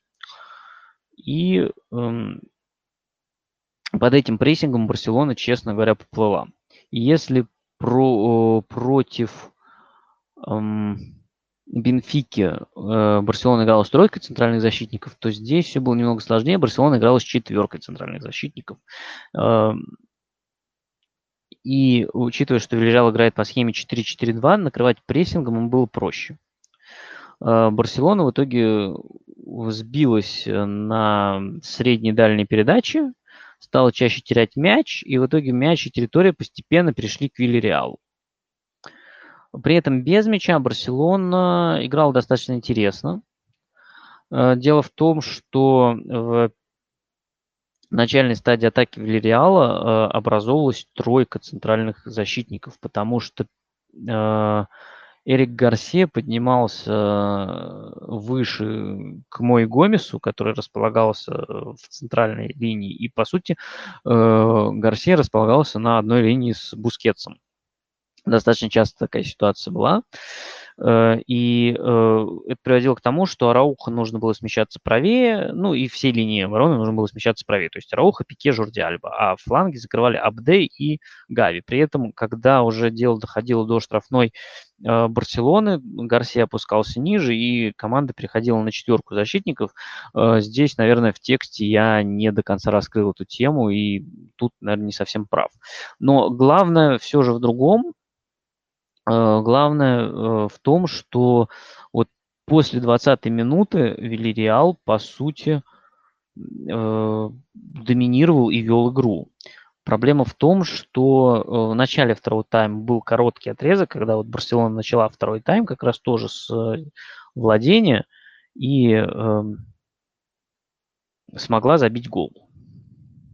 После этого Вильяреал э, давил, и э, особенно вот при счете 1-1, наверное, и при счете 1-0 во второй половине второго тайма, в общем, давление Вильяреала было максимальным, и э, тут Барселона, конечно, э, ну, не скажу чудом, но вот удалось э, устоять, выдержать, а Вильяу подвело не только реализацию, но и последние действия. Не хватало иногда последнего паса, иногда с ним затягивали, иногда просто не отдавали. Вот. А закончилось все в итоге э, ошибкой Ступиньяна, который просто скинул мяч на Депая. Вильджал это поразительная команда, потому что уже третий матч, вот, ну, я их не так много смотрю, наверное, матч 5 или 6 видел, но вот в трех матчах команда в абсолютно, ну, то есть спокойной ситуации, когда контролирует там, игру, ну, в двух матчах точно, она умудряется просто подарить гол сопернику ни на чем. Вот это было с Барселоной, и до этого совершенно феноменальный, конечно, гол в компетентное время с Атлетико. В принципе, можно вспомнить еще игру с Манчестер Юнайтед на Олд когда э, тоже там ошибка у своих ворот привела к тому, что э, тому, что Манчестер Юнайтед выиграл. Но в целом тут разница, конечно, в том, что Манчестер Юнайтед все-таки концовку там провел, проводил лучше, чем Вильяреал. Э, но по Барселоне пока очень много вопросов. Наверное, логично, что сразу перестроить команду после Кумана не получится. Хави нужно время, как и любому тренеру нужно время. Но пока это очень сырой проект, э, за которым интересно наблюдать. Так что продолжим наблюдать. Э, пока Барселона, вы, наверное, знаете, в шаге от э, Лиги Европы. Э, по сути, на мой взгляд, тут все не в руках Барселоны, потому что ей нужно выигрывать в Мюнхене, чтобы попадать э, в плей-офф Лиги Чемпионов, или надеяться на то, что Динамо Киев отберет очки у Бенфики. А вот это, кстати, я думаю, не так, чтобы совсем нереально. Мне удалось посмотреть игру Динамо Киев с Баварией. И при том, что Бавария, конечно, это мощь, это сила, и даже учитывая, что и было ничего не нужно, Динамо Киев выглядел хорошо, Динамо Киев здорово контратаковал, и ну, мог рассчитывать на даже больше, чем один забитый мяч, если бы более грамотно распоряжался мячом в финальной стадии. Не первый раз об этом говорю, но так уж как есть. Вот. Э, ну что, наверное, э, все, что хотел сказать по основным темам, я сказал. Я обещал затронуть э, золотой мяч, потому что он вызвал э, очень бурный ажиотаж э, в чате. Я хотел буквально пару слов сказать, и это привело к тому, что чат просто буквально взорвался тем, э, что стали обсуждать, кто в итоге э, заслуживает, а кто не заслуживает. Э, сейчас, я так понимаю, эта премия в самом разгаре. Я вижу, что Левандовский признан лучшим форвардом года. Тут, мне кажется, никаких вопросов быть не может. Педро лучшим молодым игроком года, что, в общем, тоже, наверное, нормально. Вот. И есть предварительные, так сказать, результаты. Известно, кто занял места с 10 и с 11 и ниже. 11 Холланд, 12 Лукаку, 13 Киелини, 14 Банучи, 15 Стерлинг, 16 Неймар, 17 Луис Суарес, 18 Кьер, 19 Маунт. Кейн 23. Наверное, стоит э, обрисовать в целом немножечко свое отношение к золотому мячу. Я довольно давно уже э, смысл награды, ну, не то чтобы не понимаю. Мне понятно, что люди хотят вот таким образом, ну, это интертеймент, развлечение такое. То есть люди получают э, какой-то э, игровой элемент. То есть они болеют за своего там любимого игрока в надежде, что он там выиграет, хотя это в принципе ничего не дает. Э, что меня еще удивляло всегда, то что по сути он всегда вручается в конце года. И то есть по сути золотой мяч охватывает календарный год, период, который никому глобально не интересен. Всем интересен сезон футбольный. И вот в рамках этого сезона оценивать. Другое дело, что он позволяет захватить турниры сборных и еще через призму там и клуба, и сборной посмотреть. Вот. Мне непонятно, почему, например, Рубен Диаш 26-28, Кейн 23, э, Бруно Фернандеш 21-22, а Маунт 19, а Стерлинг 15. Ну, я с, вот, наверное, с этим э, распределением не совсем согласен. Кьер 18. Хотя, в принципе, в Милане и Дании Кьер, конечно, неплох. Ну, тут, э, наверное, да, надо давать э, ставочку на то, что сборная Дании на Евро выстрелила прям топово. И я так понимаю, что сейчас, наверное, пока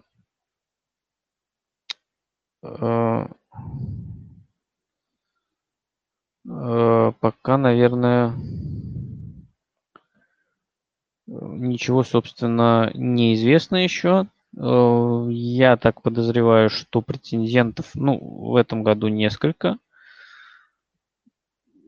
Понятно, что это Лео Месси, который провел мощный сезон в Барселоне, выиграл Копу Америки, но адаптация в ПСЖ явно проходит не лучшим образом. Я не знаю, насколько вот это учитывается или нет. Есть э, Роберт Левандовский, просто машина, которая уничтожает э, всех подряд. И, наверное, единственное, что может э, смазывать некоторые впечатления, это то, что он получил травму перед четвертьфиналом с ПСЖ, и в итоге Бавария не вышла. Не факт, что она вышла бы с Левандовски, но, скорее всего, вышла, учитывая то, что творилось в Мюнхене, с каким преимуществом играла Бавария и не смогла ничего реализовать. Эм, есть Жоржиньо, который был основополагающим игроком в Челси сборной Италии и который выиграл все. Выиграл Лигу чемпионов, э, выиграл чемпионат Европы. Понятно, есть Криштиану Роналду. Но мне кажется, что ну, в, в этом контексте его рассматривать было бы как-то странно. Хотя сезон в целом, наверное, он провел такой достаточно э, ну, с точки зрения своей же результативности, потому что он даже в Манчестер Юнайтед он забивает. Ну, ну, команда, конечно, проблемы, и они связаны напрямую с Роналду, на мой взгляд. Э, как мы сегодня обсудили, не только на мой. Э, но он забивает, и все еще одна из самых медийных лиц, один из самых медийных лиц. Вот. А это ни в коем случае, конечно, нельзя не учитывать, потому что все-таки голосуют люди, и э, медийность в этом плане она добавляет, конечно. Не может не добавлять, мне кажется.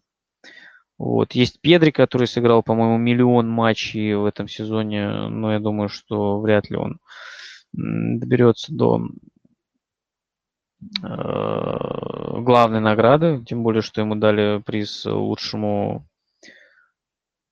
молодому игроку. Плюс, я так понимаю, еще должны быть перед вручением мужского э, золотого мяча вручены женский золотой мяч и приз еще лучшему вратарю года, приз имени Льва Яшина. А, и награда лучшему клубу года, а золотой мяч вручат в самом конце. Ждать, естественно, мы этого не будем. Примерно свое мнение о награде я обрисовал. На мой взгляд, э, Левандовский и Жоржиньо должны быть топ-2, причем именно, наверное, в такой последовательности. Я бы дал первое место Левандовский, второе Жоржини наверное, третье Месси. Э, вот. Ну и на этом, наверное, давайте прощаться. У нас очень плотный, очень насыщенный выпуск получился. Поговорили прямо обо всем. Спасибо всем, кто слушал. Спасибо всем, кто послушает это еще на площадках на различных. Ставьте свои оценочки, оставляйте комментарии, подписывайтесь на телеграм-канал, участвуйте в следующих голосовых чатах, оставляйте вопросы, чтобы мы их разбирали прямо по ходу. Эм, э, вопросы к этому можно голосовому чату, конечно, тоже. Э, вот. Э, на этой неделе, повторюсь, у нас Медвиг. Уже завтра новый тур АПЛ. Э, естественно, в Медвиг никакого голосового чата не будет. Все самое важное читайте в телеграм-канале. И э, обсудим, если будет э, что обсудить, э, в следующем голосовом чате в, на э, в конце недели, после следующего тура. Ну или в начале следующей недели посмотрим, как пойдет. Э, так, у нас э, гость Кирилл. И у меня все зависло. Так, Кирилл, добро пожаловать. Есть какой-то вопрос? Нет, нет вопросов. Здравствуйте. Понятно. Так, э, спасибо, что подключился. Спасибо еще раз всем, кто заглянул. Спасибо всем, кто слушал. Смотрите футбол. Всем пока.